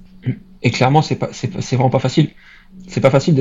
Moi, je l'ai vu que euh, dans des courses où j'avais vraiment l'objectif de l'année, où j'avais vraiment bien préparé, où j'étais. Mais la, la Ronda Delcine 2016, euh, on repart euh, 80 km, ça fait 180 km, 90e km, on part de la base de vie avec un Italien, premier, deuxième. Il me met une pigne il me met une pigne, et moi je regarde mon cardio, je dis, il faut pas que je passe au-dessus de 135, sinon je vais exploser. Sur 1000 mètres de dénivelé, il a dû me mettre 10 minutes, 12 minutes, il a dû me mettre sur la montée. Et là, pendant 5 ou 6 heures, je me suis fait la gymnastique mentale à me dire, mais Dahu, t'es es trop con, t'as fait le mauvais choix, il fallait te sortir le doigt, et, hein. et finalement, 6 heures plus tard, euh, je l'ai rattrapé, et, voilà. Mais pendant 6 heures, j'étais au fond du fait tout parce que je me suis dit, mais est-ce que t'as fait, est-ce que t'as pris le bon choix? Donc après, c'était le mien, c'était mon choix, c'était ma décision, et finalement, ben, ça m'a souri. Mais d'autres fois, ça m'a pas souri. Et euh, voilà. Mais à partir du moment où tu es, carré, tu, tu es d'abord un plan, une stratégie, et tu t'y tiens. Après, ben marche, elle marche, elle marche pas, ben il y a plus fort que toi. Et de toute façon, il y a toujours plus fort que soi, quoi. Euh, moi, ça me fait, on, pour pas venir au, au, championnat du monde de trail, championnat du monde de trail sans Kylian Jornet, euh, ouais, c'est championnat du monde de trail parce qu'il n'y a pas Kylian Jornet, quoi. voilà, donc il y a toujours plus fort que soi. Est-ce qu'il aurait gagné? Est-ce qu'il aurait gagné? Ouais, même lui se fait battre. Donc, tu vois, il y a toujours plus fort que soi. Donc la, performance, un classement, c'est toujours relatif. Quoi. Faut voir par qui il s'est fait battre, cette année. Euh, bah, pas, pas grand monde. Euh, il s'est fait battre où? Je sais même pas, je suis pas assez. Euh, L'UTMB, il a gagné. Il a, il a battu François à l'Hard Rock. ah, oui, il s'est fait battre à, à Cerzinal. sauf que le mec qui a, qui a gagné, et maintenant le, résultat il est suspendu parce que dopage. Impeccable. Ça, c'est super. Et ouais. Ah ouais, tout le monde se gargarisait. Et là, les chaudières sont arrivées et feu. T'as remarqué, ah, remarqué, quand il y a des Kenyans en tête de course, on dit euh, il y a euh, trois Kenyans en tête de course, mais on n'est pas foutu de les nommer. Alors que quand il y a euh, Kylian Jornet ou un autre espagnol ou n'importe qui, on dit il y a Kylian Jornet ou Rodrigo de la Vega. Mais, ah, il, est fort, lui. Il est fort. Mais mon préféré chez les Espagnols, c'est. attends, je vais te le retrouver tout à l'heure. Euh, ça avait fait scandale l'année dernière pendant le live de la CCC. Euh, je vais te le retrouver. Euh, et ça m'avait fait beaucoup rire et j'avais trouvé ça hyper cool qu'il soit là au départ et même à l'arrivée d'ailleurs, je crois. Il, il, avait fait un très bon temps. Mais, mais ça me fait bien sourire quand on voit, ou même sur des photos, tiens, regardez ces Kenyans comme ils courent vite, regardez comme ils sont beaux, mais on les nomme pas. Rigolo, ça. Par, contre, maintenant Kipchoge, on tout le monde le nomme. Il a mis tout le monde d'accord. Ouais. Alors attends, je vais te retrouver le nom de ce. Euh, tac, je vais taper. Alors tiens, pour ceux qui connaissent bien le vélo, je vais vous donner les mots-clés que je tape, vous pourrez vous marrer. US Postal, espagnol, Ultra Trail. Voilà, ceux qui ont la réponse avant. Lève le main. Tac, tac, tac, tac, tac. Alors non, par contre, ouais, quand je tape US Postal espagnol Ultra Trail, je n'ai que du Kylian Jornet. Eras. Ah, il faudrait que je... Eh, Roberto Eras, exactement. Roberto Eras. Ah, je, pas trop Roberto Heras, ouais. Bah, lui, euh, enfin évidemment, euh, déjà potentiel énorme, plus jeune, et n'empêche que l'année dernière, ouais, il pète une CCC euh, très très très honorable. Donc c'est chouette. Ah c'est vraiment chouette. C'est une machine. C'est vraiment chouette. Bon, en tout cas, tu m'as pas répondu. Combien d'hématomes as-tu à la hanche ou aux hanches après tes tentatives en SPD ah, ah, Après, la chance que j'ai, c'est que je suis un peu renforcé niveau sur les hanches. T'as un gros J'ai pas. Non, j'ai des bourrelets. j'ai pas le physique d'un cycliste. Et donc, euh, j'ai des coussins sur le côté qui amortissent. C'est vrai que t'as l'air quand même plutôt trapu pour un coureur à pied. Enfin, en tout cas, pour, même pour un trailer, t'as l'air quand même plutôt trapu. Hein. Ouais, ouais, c'est pour ça que je fais de la montagne. C'est qu'à un moment donné, j'ai commencé à courir. Euh, et en fait, euh, ben, je, me suis, suis affiné. Et à un moment donné, ben, je coupe pour courir vite, mais il faut être léger. Et donc, après, ce qui est cool, c'est que tu l'as. Tu, en as parlé la fois sur le podcast avec une, fille que j'écoutais là, sur les, dérives par rapport au trail et la bigorexie. Et donc, euh, à un moment donné, à vouloir courir, à être le plus léger possible, je tombais dans les troubles du comportement alimentaire, je suis affûté jusqu'à 71 kilos, à ça, je courais vite. Hein. J'ai eu des résultats sur, le, sur les trucs roulants que je ferais plus maintenant. Mais clairement, moi, j'aime le dénivelé, j'aime monter, j'aime descendre. Et quand tu t'enquilles des. Mais cette année, j'ai fait. De... D'ailleurs, dans le prochain Nature Trail qui va sortir là, il y a ce que j'ai fait en Écosse. Donc, c'est 10 000 de dénivelé sur 100 km. Et on a fait un autre truc en, en Andorre où c'est 14 000 sur, euh, de dénivelé sur 180. En fait, je fais des formats où il faut avoir de la cuisse et euh, où mon poids me m'handicape euh, pas trop par rapport à un format où il faut courir. Clairement, quand tu le seul truc qui m'a assuré, c'est quand j'avais fait le tour des géants, quand tu vois la présentation des élites, je me suis dit putain, il y a des mecs qui ont des cuisses aussi courtes que toi et des mollets aussi courts que toi. Sinon, euh, dans les trails normaux, euh, ouais, même en vélo, quand ils m'ont vu arriver euh, en Italie, ils ont dit celui-là, il, ouais, il, est gentil, mais c'est pas un cycliste. D'ailleurs, je sais je sais pas faire du vélo, mais j'ai pas du tout le physique d'un cycliste. Et en plus, je suis lourd et j'aime monter. Alors c'est complètement paradoxal. Mais ouais, j'ai. Ouais, Donc, ouais, je dois.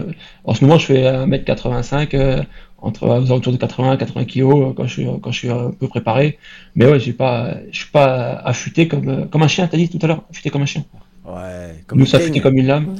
Comme, une teigne ouais. Comme une teigne. Ça, autre oh, ça se voit aussi à ça que t'es pas que t'es pas cycliste parce que affûté comme une teigne t'aurais pu euh, je t'invite à aller regarder à nouveau le vélo de Guilain Lambert et tu sauras, tu sauras pourquoi on dit affûté comme une teigne.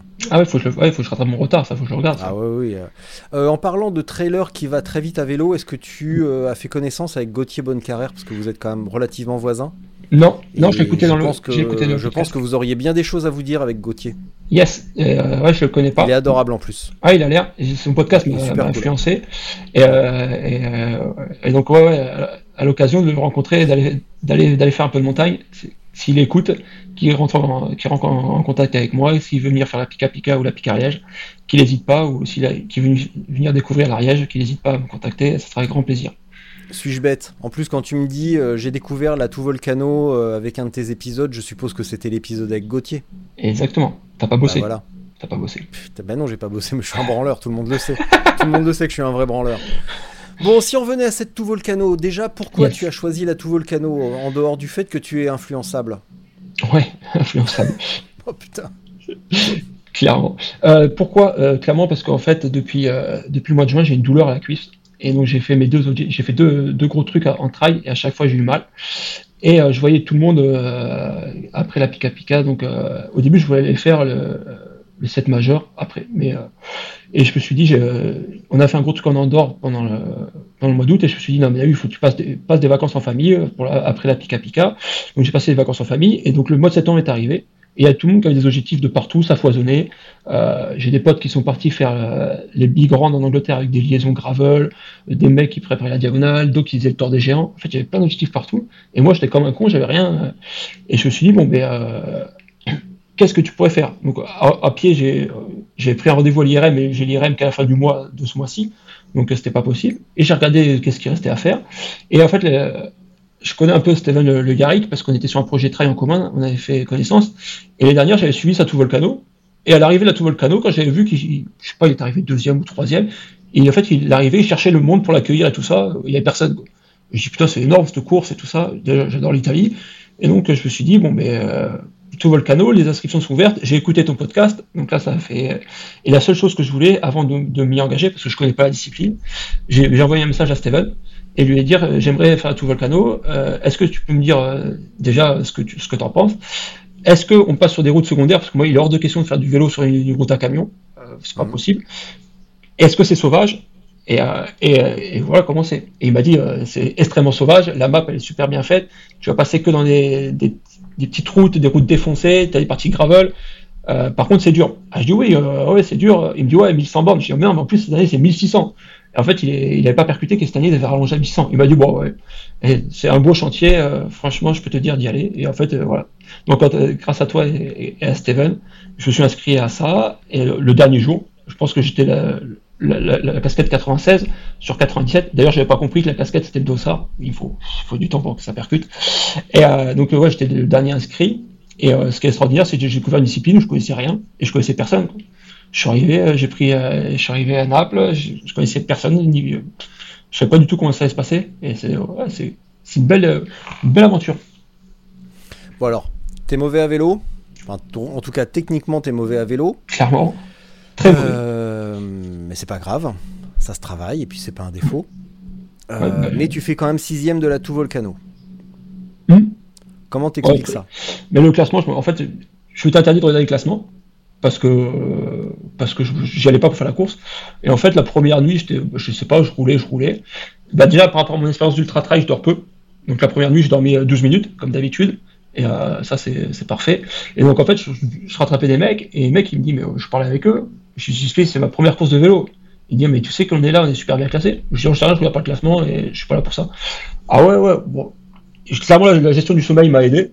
Et de, tenir un effort euh, constant à basse intensité cardiaque, euh, clairement, c'est mon sport.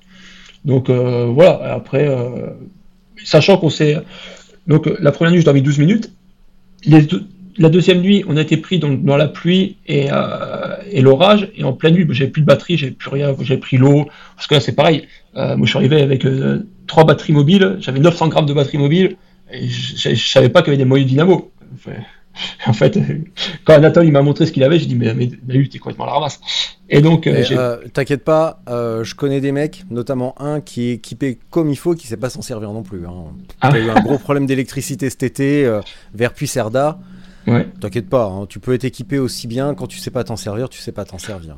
Ouais, à Puisserda, il y a quelques barres avec des néons rouges, il peut le faire recharger s'il si, veut. Euh, je me suis retrouvé dans un bar, euh, un truc à café avec des tartines et tout, pour essayer de recharger. Et là, je me suis rendu compte qu'en fait, j'avais un faux contact dans euh, l'interrupteur du, du, fil. D'accord. Et je suis reparti, je me suis foutu dans une, dans une maison. Enfin, j'ai fait, j'ai fait du porte-à-porte. Moi, la course, ça a été du porte-à-porte en fait. Tu vois, j'aurais pu emmener des encyclopédies à vendre. Je pense que je me serais fait vraiment des thunes parce que j'ai fait du porte-à-porte pendant trois jours.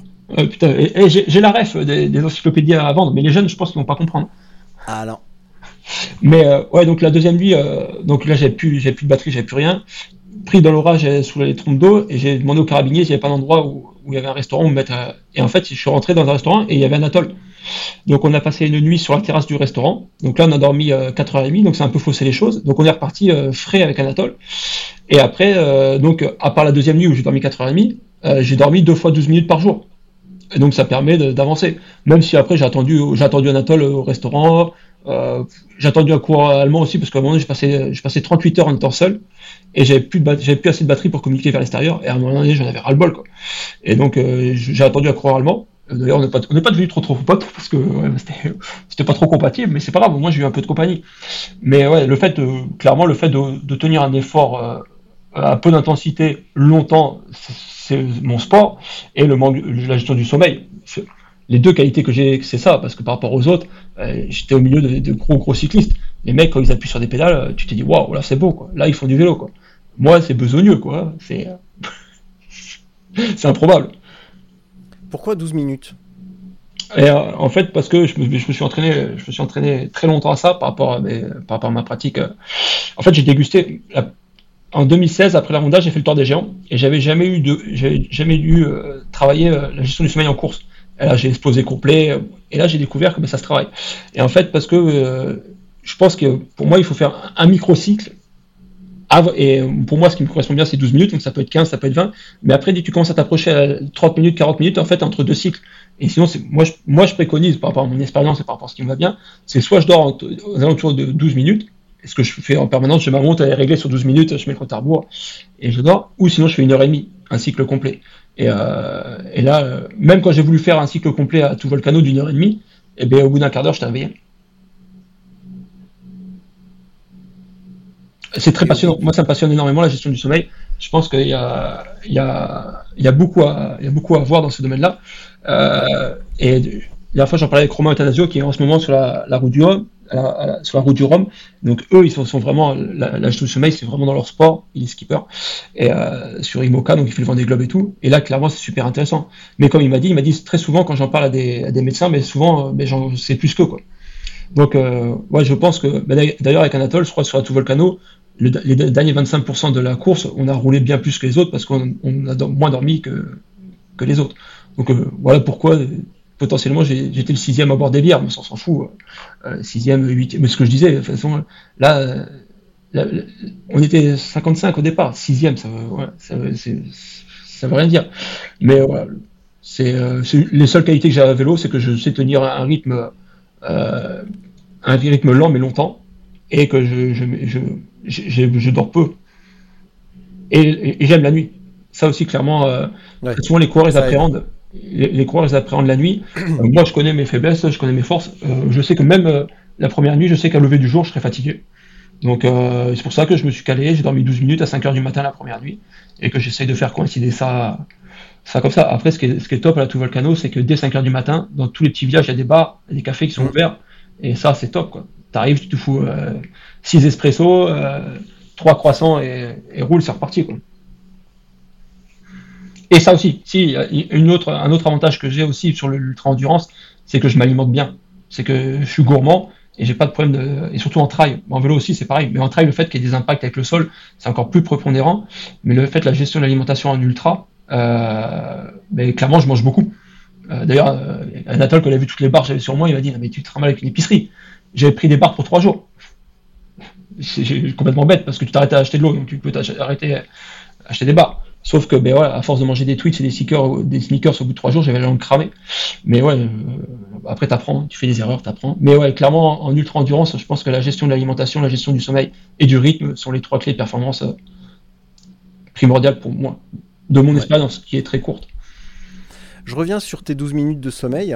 Mmh. Comment t'en es arrivé à déterminer que toi, il te fallait 10, 12, 15, 20 minutes? Euh, Par l'expérience. J'ai commencé à faire des siestes le midi. Au début, je mettais un timer et après, je mettais plus de timer et je regardais quand je me réveillais. Et très souvent, c'était 12 minutes. Ouais. Voilà. Une moyenne, tout simplement. Euh, statistiquement, c'était 12 minutes. C'était 12 minutes sans, sans mettre de timer.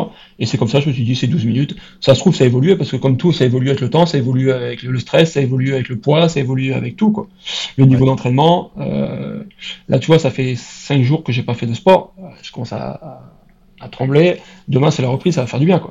Mais ouais, il y a, beaucoup de choses qui, évoluent sur le, sur le sommeil et euh, même l'humeur du jour. Donc, 12 euh, minutes, peut-être c'est pas le. Il faudrait faire des tests bien plus poussés pour. Euh, mais moi, au niveau où je suis, 12 minutes, on va dire que c'est bien. Et voilà. Et si c'est 15, ben c'est 15. Mais... Après ces 12-15 minutes, tu te sens comment? Ça dépend des fois, mais plus ça va, plus je repars très très bien. Euh, clairement, euh, là, euh, bah pour parler de la Tour Volcano, donc on est passé en Sicile, il restait 170 km. Et en gros, on a une partie, une première bosse, on a une partie très plate, et après on, prend une montée de 1005 de D+. Alors moi déjà pendant 70 km, je croyais qu'on était au Maroc, alors qu'on était en Sicile. j'ai fait la montée en somnambulisme total, j'avais des hallucinations de dingue. J'étais, en fait, j'imaginais que j'étais capote sur le vélo et qu'on peut aller chacun notre tour. Et clairement, dans la descente, je me suis fait très peur. Parce que le manque de sommeil en montée, bah, ça va. Euh, le manque de sommeil en descente. Et donc là, dès que j'ai pu, je me suis, euh, je me suis assoupi. Je me, me, suis mis dans mon bivy de secours et, euh, j'ai dormi. Pareil, 15 minutes. Et bah, après, Anatole et le coureur allemand m'ont doublé à ce moment-là. Ils m'ont dit ça va? Je dis non, non, ça va pas. Je, je me suis fait peur. Ouais, J'étais un peu encore en état de choc. Anatole, il me dit bon, ben, euh, je t'attends un peu plus loin, voir si ça va. Et, voilà. et en fait, j'ai rangé mon, j'ai rangé mon, mon, mon bivy, j'ai rangé mon, mon vélo et je suis reparti. Anatole m'avait attendu à la station-service juste après. Dahu, ça va Ouais, c'est bon, c'est reparti. T'es sûr. Et en fait, c'est reparti à un rythme. Euh, et là, on a fini très fort avec Anatole. Et j'ai retrouvé le coureur allemand qui n'avait pas dormi. Et en fait, les 15 minutes m'ont permis de me sortir de ma, de ma période de somnambulisme total à une période où je pouvais rouler à un rythme, je dirais entre guillemets, un bon rythme, un très bon rythme de fin de course. Alors que, enfin, c'est entre guillemets, un, vrai cycliste, il voit les vitesses où on va, il, rigole. Mais. Euh, en ultra, il n'y a plus de vrais cyclistes. Ouais. Il n'y a que les mecs qui arrivent au bout. Clairement. En ultra, les, en ultra, les vrais cyclistes, tu les vois pas à l'arrivée quasiment.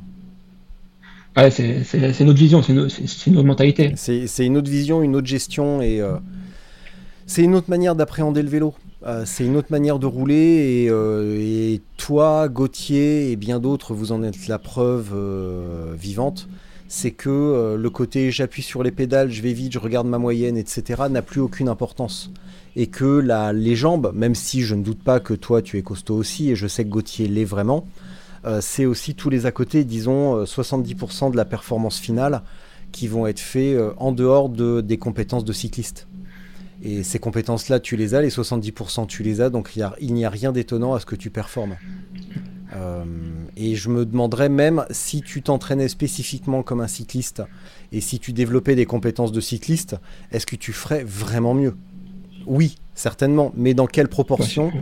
Euh, Je suis pas sûr que ce soit mirobolant. Après, oui, un des points des facteurs performance en ultra que j'ai pas évoqué, c'est le mental aussi. Clairement, euh, d'endurer. De toute façon, l'endurance, c'est bah, On, l'a évoqué un tout petit peu tout à l'heure, mais tu peux préciser si tu le souhaites, bien sûr. Ouais, là, ce que tu dis, c'est qu'à un moment donné, 70% de performance, c'est les jambes, et après la tête. Mais la tête, c'est impressionnant, quoi. C'est que quels sont les ressorts mentaux que tu. parce que c'est comme la vie. Hein. Il y a des moments de haut, et il y a des moments pendant tout volcano, j'étais en pleurs.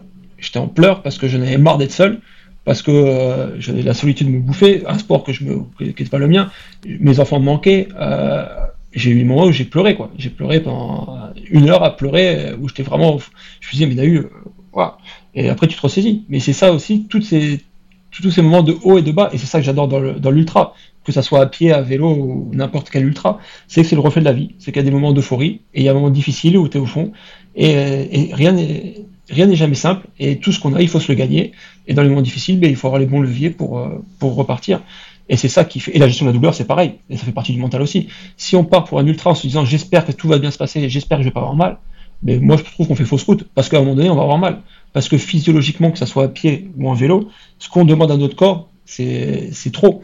Donc à un moment donné, il y a des, douleurs. Et il faut avoir des douleurs. Et une fois que la douleur elle arrive, c'est comment je la gère.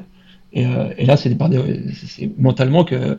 C'est pour ça que il y a, des, il y a des, cyclistes qui sont bien plus forts que moi et qui ont fini derrière moi à tout volcano parce qu'il y a tous ces aspects-là qui rentrent en jeu. Et c'est ça qui fait la beauté de la course.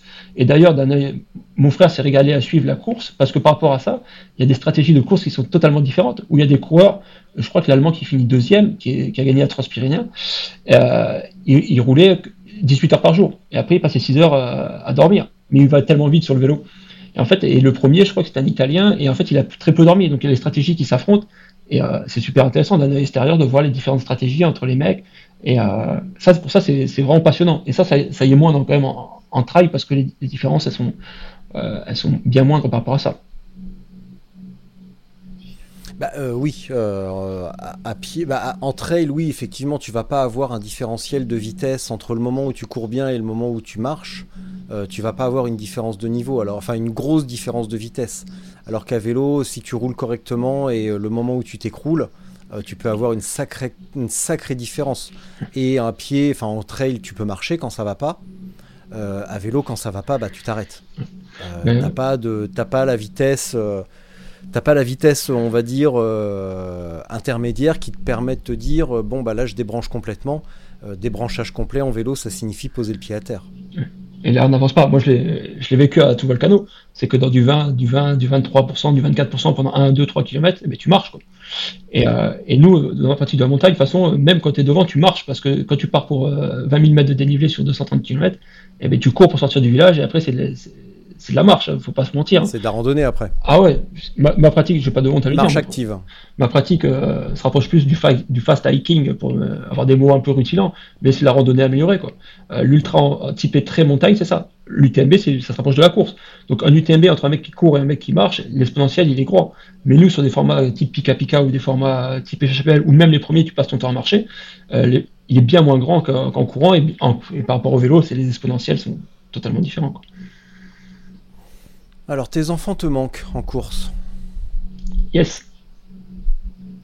Ouais, c'est. Euh, bah, par rapport à, mes jobs, j'ai un emploi du temps très chargé, euh, je passe beaucoup de temps en montagne, et euh, des fois je culpabilise parce que ben, c'est humain.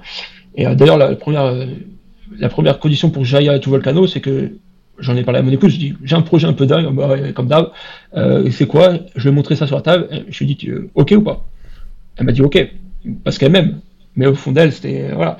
Et donc, euh, tu vois, par exemple, euh, pour préparer ça, j'ai été ben, un peu comme Gauthier, j'ai été faire la, j'étais faire la Skyrun où j'avais un dossard, ben, un dossard, c'est pas, pas, du tout mes, distances, c'est 21 km, mais j'avais un dossard de, de Meltonic, avait un dossard, et donc je dis on va pas laisser tomber.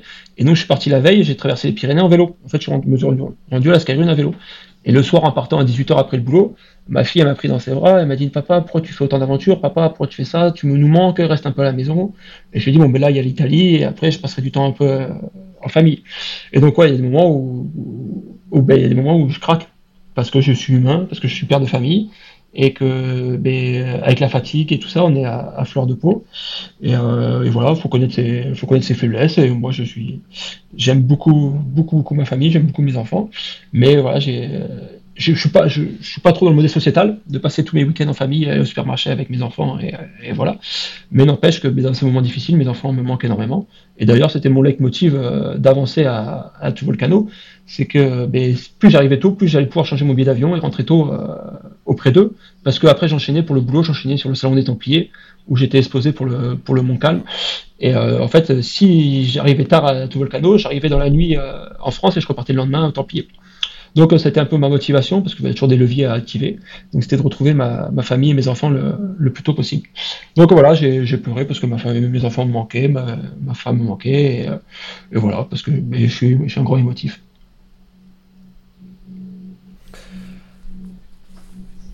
Dans la catégorie euh, réflexion d'enfants euh, qui font mal, ouais. la mienne, il a, elle a 5 ans. 5, hein. mmh. Ouais, 5 ans. Euh, j'allais dire 5 ans et demi, mais non, elle a un tout petit peu plus de 5 ans, 5 ans et 4 mois. Il y a quelques. Donc, ouais, début, début octobre, j'ai enchaîné bah, déplacement dans le sud pour voir mon père, Rock d'Azur, et j'ai enchaîné sur 2-3 jours de formation. Euh, et, là, euh, j'ai pas assez appelé à la maison visiblement, et euh, ma fille a dit à, maman, on voit pas assez papa, on a l'impression qu'il est mort. Ah ouais, ouais. Ah bah, ils savent faire les enfants.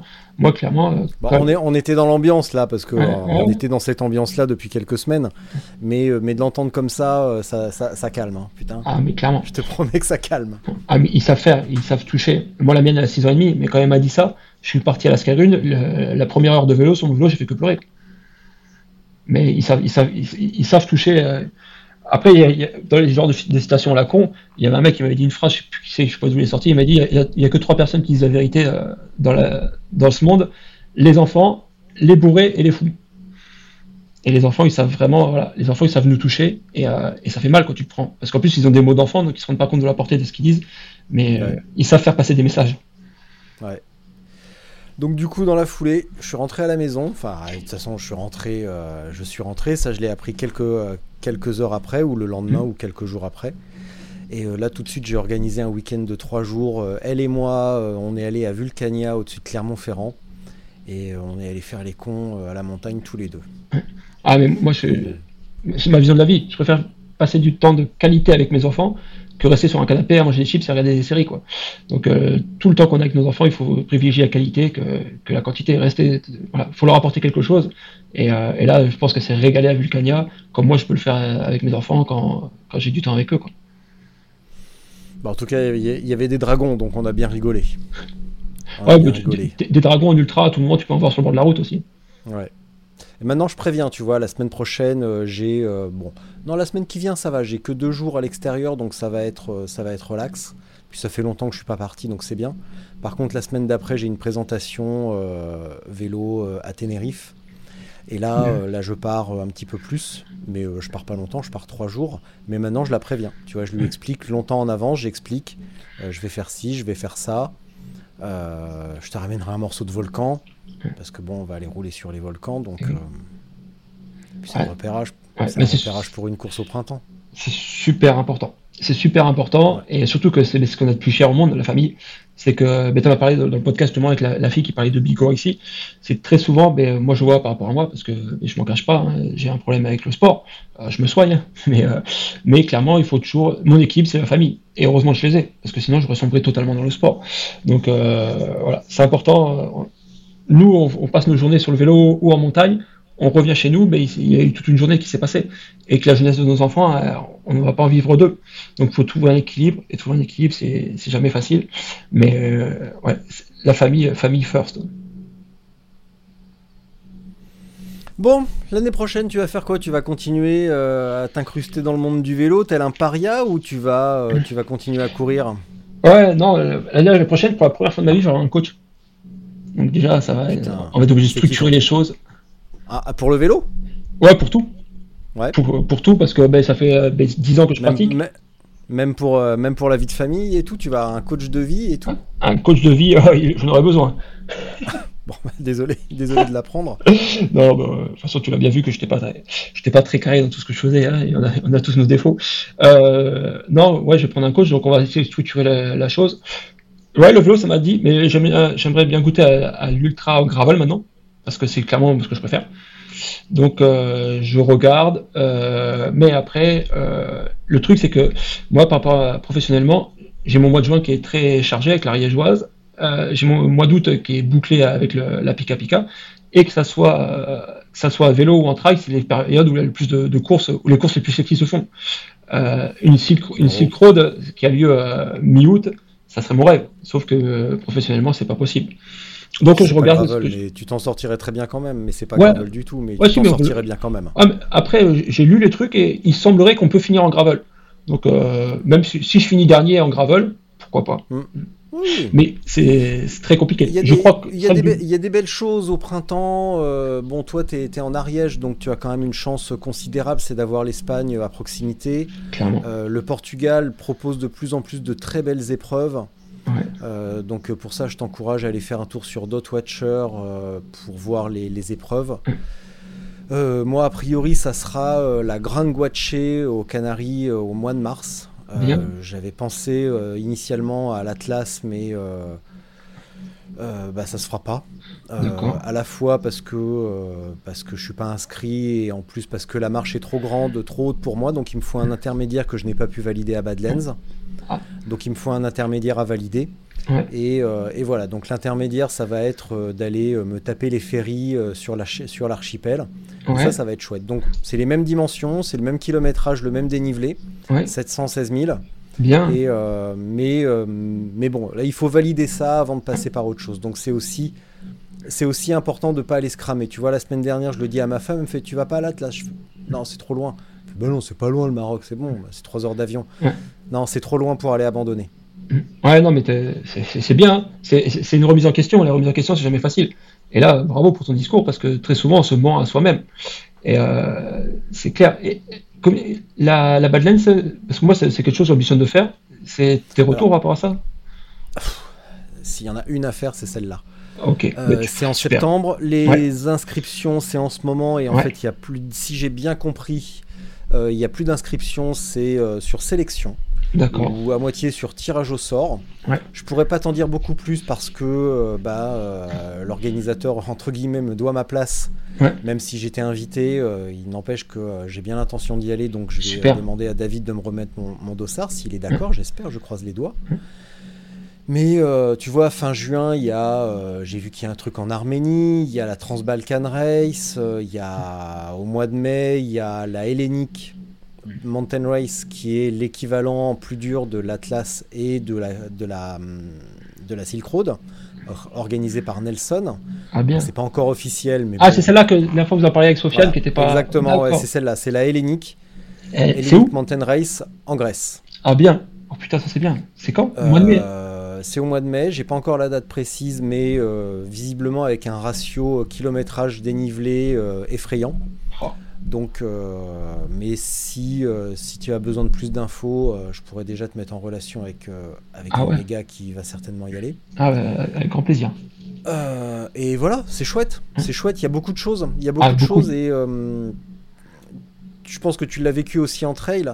Euh, Il y a une effervescence dans, dans l'organisation en ce moment et malheureusement il y a aussi beaucoup d'épreuves qui ne trouvent pas leur public et euh, qui vont faire une année, une deuxième année et qui vont, euh, qui vont replier les ailes parce qu'ils n'auront pas de public.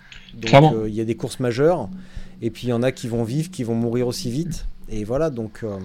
mais il y, a- il y a une effervescence, c'est passionnant. Et tu as Ouais. dû le vivre en trail. Ouais, je l'ai vu, je l'ai vécu en trail. Et là, clairement, ce qui a fait exploser la bulle trail, surtout l'ultra, parce qu'il y a moins, il y a moins en moins de monde sur les ultras en trail, c'est l'après, l'après-Covid. C'est que, façon, il y avait trop de courses, il y a des ultras partout. On met des ultras partout. Euh, d'ailleurs, c'était notre réflexion quand nous, on a créé un nouvel ultra. Euh, qu'est-ce qui fait que notre ultra il va être différent et qu'est-ce qui fait que des gens vont venir à ton ultra? Parce que nous, on à une semaine du GRP, qui est la plus grosse, le plus gros ultra des Pyrénées, et à deux semaines de l'UTMB, qui est la plus grosse course euh, d'ultra au monde. Et en fait, parce qu'on a fait un format différent.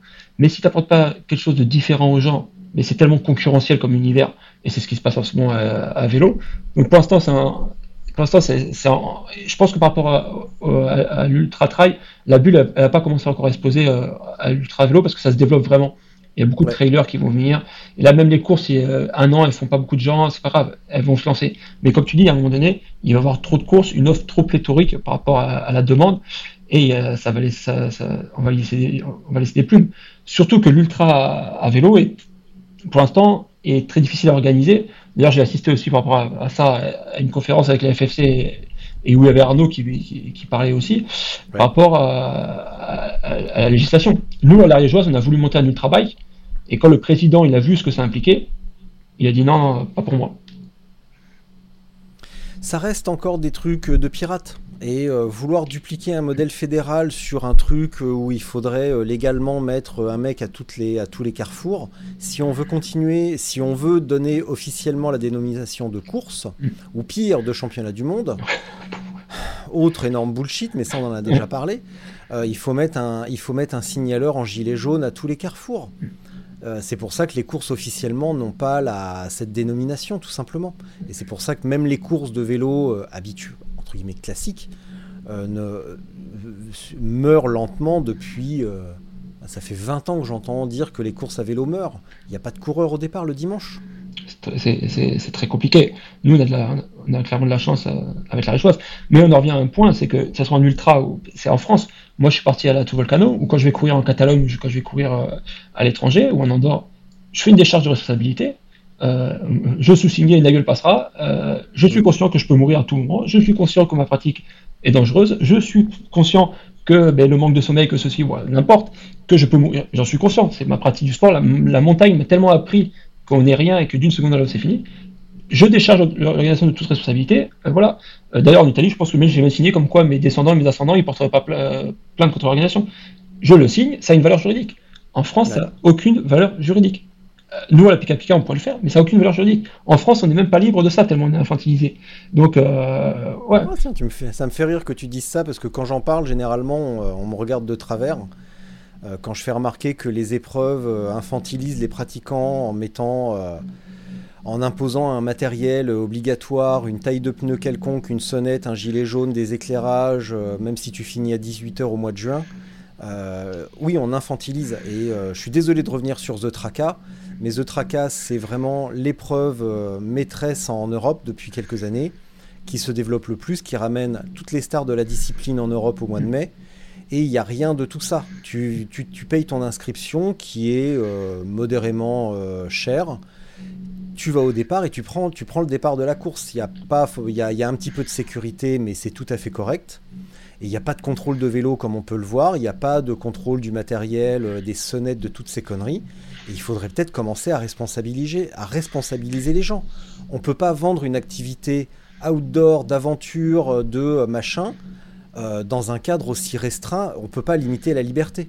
On peut pas dire vous allez vivre la grande aventure et ça va être la liberté, le gravel c'est l'aventure, et puis demander aux gens de mettre une sonnette comme des gamins, un gilet jaune, et puis de suivre des flèches comme des cons. Clairement. m'énerve, là. Ah non, mais, Pardon. franch- non, mais là, je te rejoins totalement.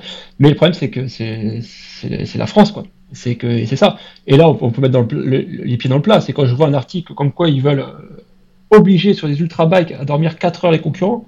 Mais encore une fois, on nous restreint la liberté. euh, mais c'est un truc de fou. Euh, après, c'est ma vision à moi. Mais moi, j'en suis conscient. Je sais que ben, en me privant de sommeil, en vélo, ben, je risque ma vie. Mais comme, comme je fais de la montagne ou je suis sur une crête, voilà, je suis et je, sais où j'engage ma vie. Et clairement, mais la montagne me l'a tellement appris, c'est que c'est l'école. Là, tu le comprends que d'un moment à l'autre, ça, se finit. Mais le vélo, c'est pareil, et qu'à un moment donné, de se priver de sommeil euh, en vélo, mais même la pratique du vélo par essence est très dangereuse. Donc, euh, il faut juste en être conscient. C'est que quand on prend son vélo, même pour faire la sortie du dimanche, on met notre vie en jeu. Mais ça, il faut en être conscient. Et à partir de moi, eh bien, ça peut arriver. Et voilà. Et quand je vois euh, qu'on veut légiférer sur l'ultra endurance à vélo, mettre obligé. En fait, c'est un peu comme ben, euh, ce qui se passe en France. On veut légiférer, légiférer, légiférer. Et d'ailleurs, c'est pour ça qu'il y a des accidents en montagne. C'est que c'est le dernier espace de liberté où derrière chaque danger, il n'y a pas un panneau, une interdiction. En montagne, c'est la liberté. Et moi, j'aime trop cette liberté. Et si je fais du travail, c'est ça. Et si demain, je, je- tout volcano, si le règlement, il m'oblige à dormir 4 heures par nuit, mais j'aurais pas été. Parce que ça reflète pas ma vision du sport et de ma vision de la liberté. Et ce que je recherche. Après, il en faut pour tout le monde. Je suis conscient que ben, euh, la gestion du sommeil, euh, c'est très difficile, qu'il y a des catastrophes, mais comme dans, voilà, c'est notre pratique sportive induit un risque énorme. Et ça, quand on est conscient, moi je sais qu'à tout moment, la montagne me l'a appris, c'est que je reviendrai pas à la maison. Et j'ai mes enfants qui, et j'essaie de- d'en parler avec mes enfants. Mais c'est la vie. C'est et cette euh, mort, si elle m'arrive, je l'aurais je l'aurais choisi parce que ben il y a des risques. Et plutôt que se voiler la face par rapport aux risques, il faut en être conscient et assumer ses décisions. Comme en montagne, ben, il y a des jours en montagne, tu prends plus de risques que d'autres, t'engages plus que d'autres par rapport à tout ce qui se passe. Et bien en vélo, des fois c'est pareil. Et je pense que par rapport à ça, euh, il faut arrêter de nous infantiliser, mais informer les gens et juste que les gens ils soient conscients que de faire du vélo, ben, c'est une pratique à haut risque, comme la montagne, comme d'autres euh, sports. Et moi, je préférais de pouvoir signer une décharge de responsabilité à un organisateur. En étant organisateur, je sais à quel point c'est important, surtout quand tu vis des drames, et euh, j'en ai vécu. Et mais euh, voilà. Donc je pense que c'est dommage qu'une décharge de responsabilité en France, ne, ça ne verra jamais jour, malheureusement. Sur le côté informer les pratiquants, euh, j'ai une petite réserve, c'est que euh, souvent je discute avec Fred, l'organisateur de la Gravel Trobrez. Ouais, et euh, chaque année, comme sur toutes les épreuves, il y a des mécontents en disant que c'est trop dur, que c'est trop ci, que c'est trop ça, et que ça s'appelle la Gravel Trobrez, mais qu'il vaudrait mieux un VTT. ce qui est faux. Parce que bah, pour plein de raisons sur lesquelles on pourra revenir plus tard, mais c'est pas le sujet maintenant. Et il me disait, mais j'explique sur le site, euh, tous les ans j'en rajoute, euh, j'explique que c'est difficile, que la Bretagne, euh, c'est pas les petits bateaux et, les petits chapeaux, qu'il y a du dénivelé, qu'il y a du caillou, que la météo peut devenir capricieuse, voire même merdique. Et tous les ans, tous les ans c'est le même chantier, sauf que les gens ne lisent pas. Donc on peut les informer, et on peut même le voir évidemment à plus grande échelle sur des, des trucs pour les fake news, pour plein de trucs. À partir du moment où on ne lit pas une information, elle peut exister, mais si on la lit pas et qu'on n'a pas la, démarche délibérée d'aller en prendre connaissance, bah, l'information, elle vaut plus rien. L'information, elle a une valeur si on l'utilise. Mais si ça reste sur un site internet que personne ne lit. Euh, on, revient, on, revient au point d'avant sur l'aspect sociétal. On n'est que le refus de la, société. Et tous les gens ne, lisent plus. Et l'effet aussi qu'on a vu à, à, la, à la Pika Pika, la première édition, on a prévenu, c'est dur, c'est dur, c'est dur. J'ai plus, de, plus de batterie à l'ordinateur. Et euh, c'est eh, dur. sur, le dernier, sur le dernier épisode, j'ai invité la copine d'un mec, de mon invité de Maxime. Tu veux faire, tu veux, ta femme a un truc à dire ou pas? Ma femme a un truc à dire. Tu peux venir, hein, dis-lui si elle veut dire un truc, euh, vas-y. Hein. Alors, sous-vêtements. Tiens, eh non, mais vas-y, fais l'avenir, tiens. Allez, impro, ça fait un petit peu, je reproduis un modèle et euh, je sais plus quoi inventer pour me faire remarquer, mais tant pis. Attends, attends. Tiens, Pauline par la caméra. Elle veut pas. Non, vas-y, je suis timide. Elle s'appelle comment la dame? Elle s'appelle Pauline. Eh Pauline, tu m'entends? Ah, t'entends pas, j'ai les écouteurs. Bon, bah donne-lui les écouteurs. Ah. Viens pour les écouteurs, toi. Attends, elle arrive. Pauline, Pauline, tu m'entends J'arrive C'est mignon. Allô? Salut Pauline, ça va? Salut, ça va. Ouais. Et t'en as pas marre qui se barre tous les week-ends faire des trucs et qui vous laisse en plan? Un peu, si, si. Alors tu dis quoi pour ça? Tu le laisses faire ou tu, fermes ta gueule ou, euh, ou tu protestes quand même un peu? Non, je laisse faire parce que bon, quand je l'ai connu, il était déjà comme ça, donc c'est pas une surprise. Hein. Ouais. Donc je le laisse faire et moi je profite euh, de mon côté, voilà. Tu fais quoi toi? Oh moi je fais, je fais des choses avec les enfants et puis on reste à la, voilà, des choses à la maison, on va se balader, voilà. C'est quoi ton vin préféré là à Bordeaux en ce moment? Qu'est-ce qui t'a donné le plus de, satisfaction en termes gustatifs? Alors euh, j'en ai pas bu du tout depuis qu'on est arrivé en fait. Euh, là, on a, en termes gustatifs, c'est surtout le restaurant où on a mangé hier soir. Ouais. Et le concert de Placebo, c'est quand? C'était hier soir? C'est ce soir, on va y aller là tout à l'heure. Ouais, tu les écoutes depuis longtemps si j'ai bien compris. Non mais j'ai mes infos, hein, tu notes. Hein. Oui, oui. J'ai eu, plein d'infos croustillantes que je garderai sous silence, bien entendu. Oui, j'en sais beaucoup. Euh, c'est mon groupe préféré depuis l'âge de 15 ans. Ah bon? Oui, j'ai découvert ça, j'étais en troisième, hein, et depuis, voilà, je suis fan. Et je n'ai pas loupé un seul concert. En France? Oui. Hmm. Et ton, ton, ton top 3 groupe, bon, placebo en tête. Ton top 3 groupe, c'est quoi? Alors, en second, je dirais Muse. Et après, en troisième, Indochine.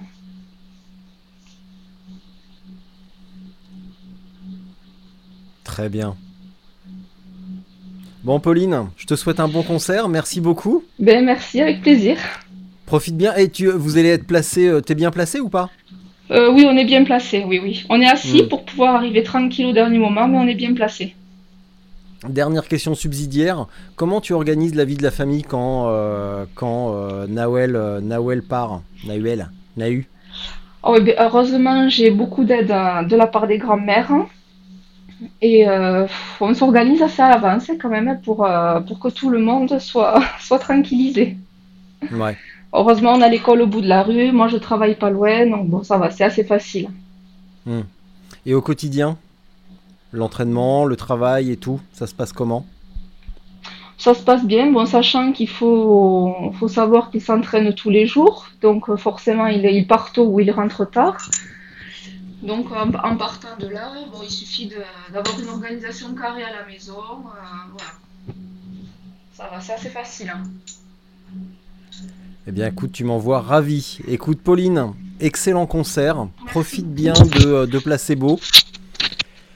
Et euh, bon, je sais que l'information ne viendra pas de toi, mais euh, moi j'aimerais savoir si en concert ça a bien vieilli ou pas quand même, parce qu'ils sont pas tout jeunes les gars. Et j'aimerais savoir si euh, l'esthétique euh, Placebo Muse euh, a bien vieilli, tout simplement. Oui, oui, très bien. J'aime Ah bah, toujours, toujours autant.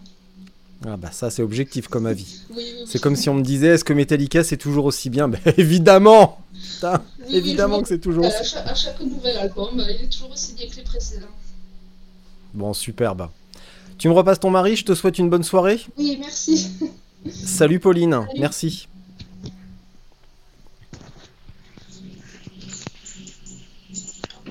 Voilà. Bon alors je vais, je vais euh, briser un secret, mais en fait euh, ton coach, euh, bah, c'est moi, hein, coach de vie. donc premier conseil du coach, euh, garde-la. hein. Elle a Ah l'air oui. vraiment cool. hein. Elle Ah a oui. l'air vraiment cool, donc euh, fais pas le con. Hein. Ah, mais- Si tu, euh, sur une course, si tu tombes sur une espagnole, une espagnole un peu gaulée, Non, tu non. Elle elle gardes, tu gardes Pauline. ouais, elle m'a même permis de faire des courses en binôme avec, les- avec une espagnole pendant des heures dans la montagne, donc, euh, donc clairement, il n'y en a qu'une comme ça. Alors bah, a mais attends, et de toute façon, eh, euh, quand t'as passé trois jours dans la montagne à transpirer dans ton slip, euh, franchement, clairement. franchement, ça te passe l'envie quoi. Ah, et D'ailleurs, on en a rigolé avec Anatole à, à la volcano. Anatole, il ça faisait le- la dernière nuit en Sicile quand il m'a attendu à la station-service. En fait, je suis arrivé à la station-service et euh, il était en train de se faire brancher par des Italiennes. Et il me dit Regarde, je pue, je suis pas lavé depuis 5 jours, je me fais brancher. J'ai dit Mais comme quoi Il me dit par contre, et, là, par contre, niveau libido, hein, au bout de 5 jours de vélo, là, les questions se posent plus. La vie est une question de priorité. Là, c'est pas la priorité.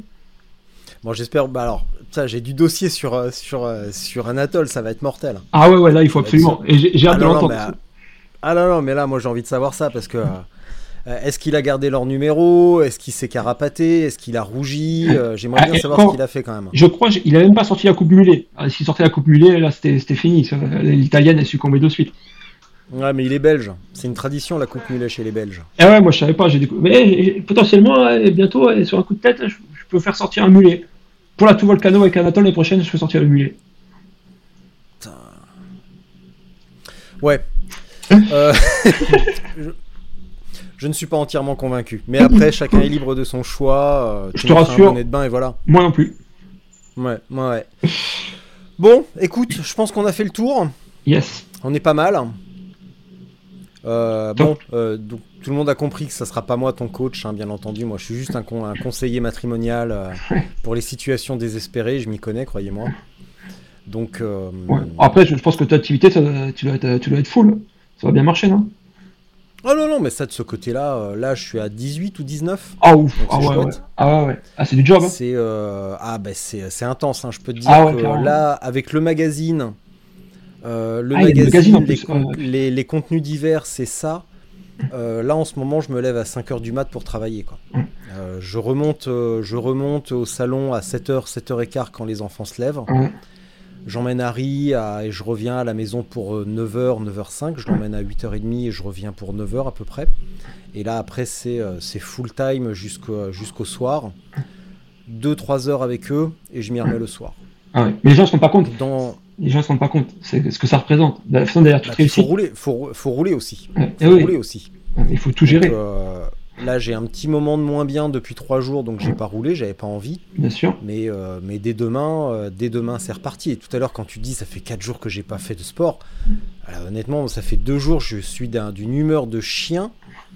Je suis de mauvaise humeur.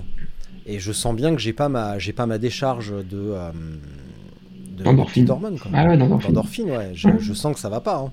Ouais, on est Je sais pareil. très bien que si là, je vais rouler cet après-midi, je vais peut-être aller faire un petit peu de home trainer parce que je fais que ça en ce moment. Bien sûr. Ça me, c'est plus simple. Ouais.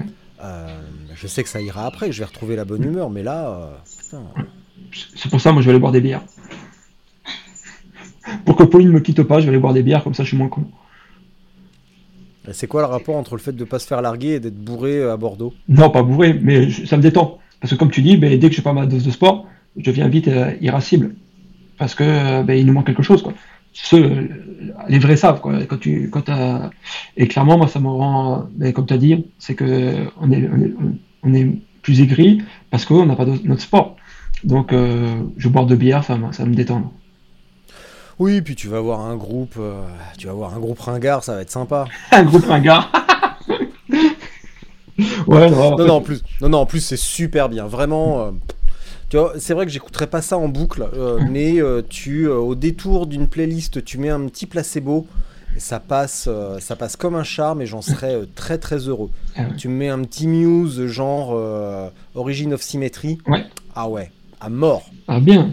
Par contre, Indochine, là je me pends. Ah, là, tu te c'est Indochine. pas- Ah non, bah non, là, Indochine, faut arrêter les conneries. hein. La musique française, euh, voilà, la chanson française comme ça, là, c'est pas possible, quoi. Tiens, d'ailleurs, tu sais Ouais. quoi? Je m'étais dit que je ferais ça en intro parce que la semaine dernière, avec Max, j'ai découvert que j'avais plein de métalleux dans, euh, j'avais plein de métalleux dans la salle. Ouais. Eh ben, je vais en profiter pour vous faire découvrir ma dernière petite folie. Alors, je les connais depuis longtemps. Parce que euh, il y a longtemps, longtemps, dans une autre vie, euh, j'avais commencé un documentaire sur le métal extrême. Et euh, j'avais été invité par ce groupe à Téhéran. Intéressant. Et du coup, ils ont ressorti un truc, une compile de, de reprises. Donc, je mettrai les liens pour ceux que ça intéresse, qui vont écouter ça jusqu'au bout. Je mettrai le lien euh, dans, les descriptions de les- de la, dans la description de l'épisode. Le groupe s'appelle Arsames. Ils sont iraniens. Et je vais juste vous faire écouter 30 secondes d'un truc. Attends.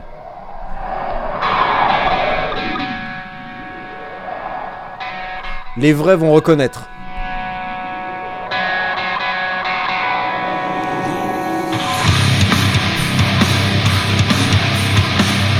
Tu parles.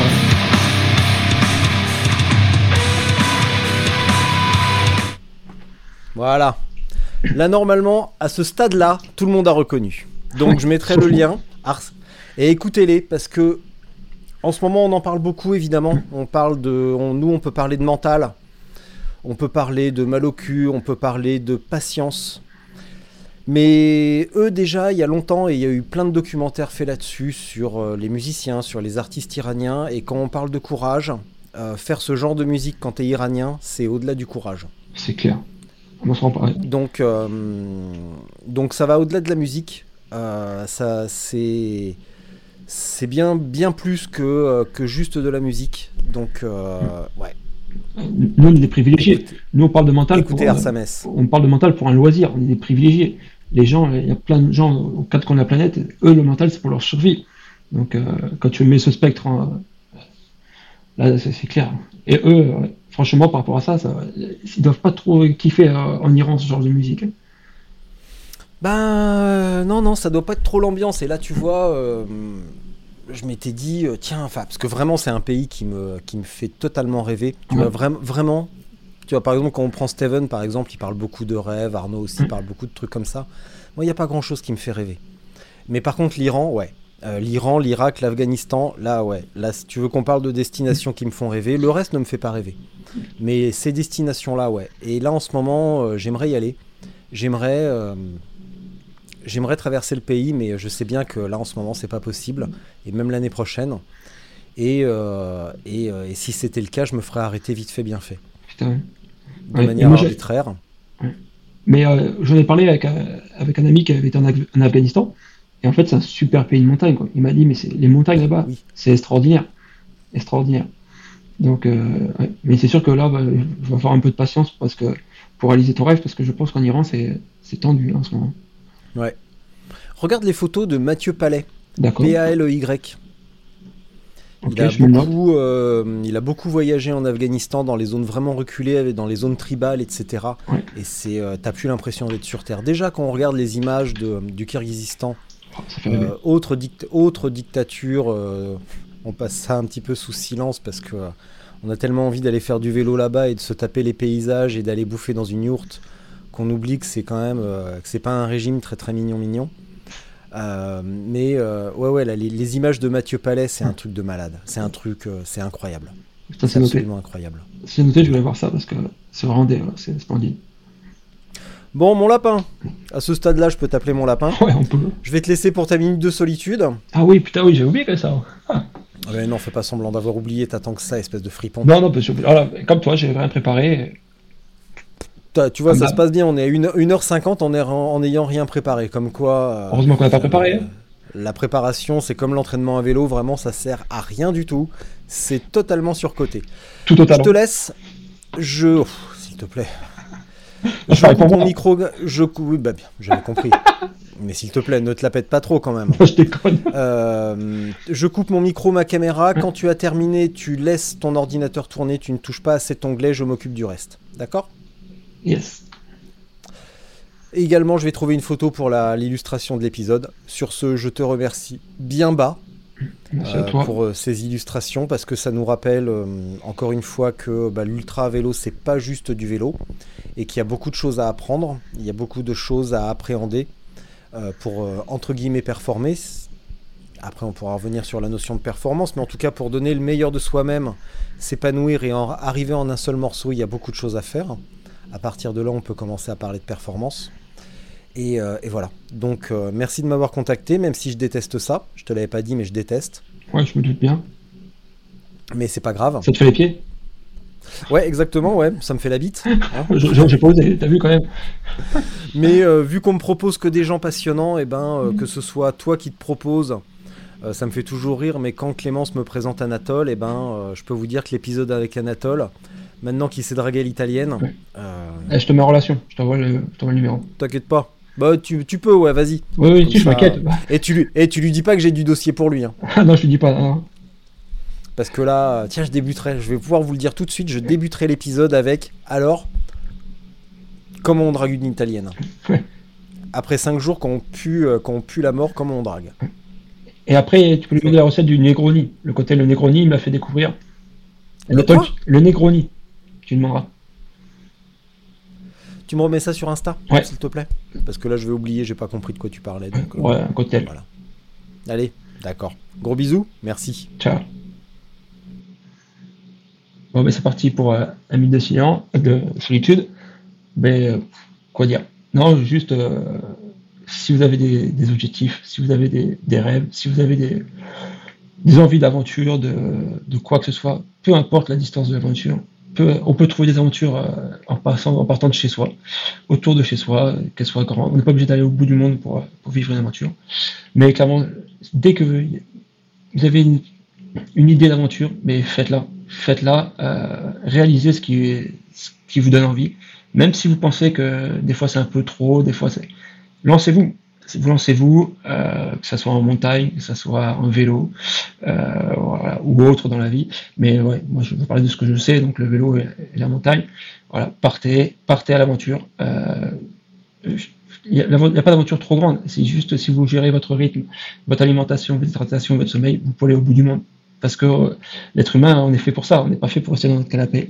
Donc voilà. Franchement, dès qu'il y a quelque chose qui vous fait, qui vous fait une petite étincelle, mais foncez, foncez parce que on n'a qu'une vie. On a la chance de d'être vivant. Et ça, euh, à demain, on ne sait pas ce qu'on sera. Elle peut se terminer à tout moment. Donc cette vie, il faut la chérir, il faut en profiter à 2000%, parce que le temps, c'est ce qu'on a de plus précieux. Et euh, peut-être trop tard dans ma vie, mais je me suis rendu compte que être est supérieur à avoir. Donc euh, je préfère être dans les montagnes, être euh, plutôt qu'avoir des choses matérielles. Donc voilà, euh, peut-être de morale à la con, mais juste euh, franchement, lancez-vous dans peu importe le moindre projet euh, et partagez-le, partagez-le que ce soit avec des amis ou après, parce que c'est ça aussi qui est important. Le bonheur, il n'hésite vraiment que s'il est- partagé. Donc euh, voilà, lancez-vous, profitez et il n'y a pas de, marche trop longue. Il faut du temps pour après pour, aller d'une distance à l'autre, mais euh, rien d'insurmontable. Euh, voilà. Donc euh, j'espère que on vous a pas trop saoulé avec cet épisode à rallonge. C'était un plaisir d'échanger avec Richard et avec tous les auditeurs parce que bah, je suis fan un peu du podcast, fan des podcasts en général. Continuez à écouter plein de podcasts parce que c'est vraiment top. Et, voilà. Bah, bonne écoute et, n'hésitez pas à me contacter si vous voulez plus d'informations ou si vous voulez échanger ou, venir à la Rigeoise ou à la Pica Pica, la Picariège au Marathon du Mont-Calme. Euh, bref, si vous voulez venir en Ariège ou la Pyrénées, n'hésitez pas parce que c'est les plus bels endroits au monde. Allez, ciao, ciao.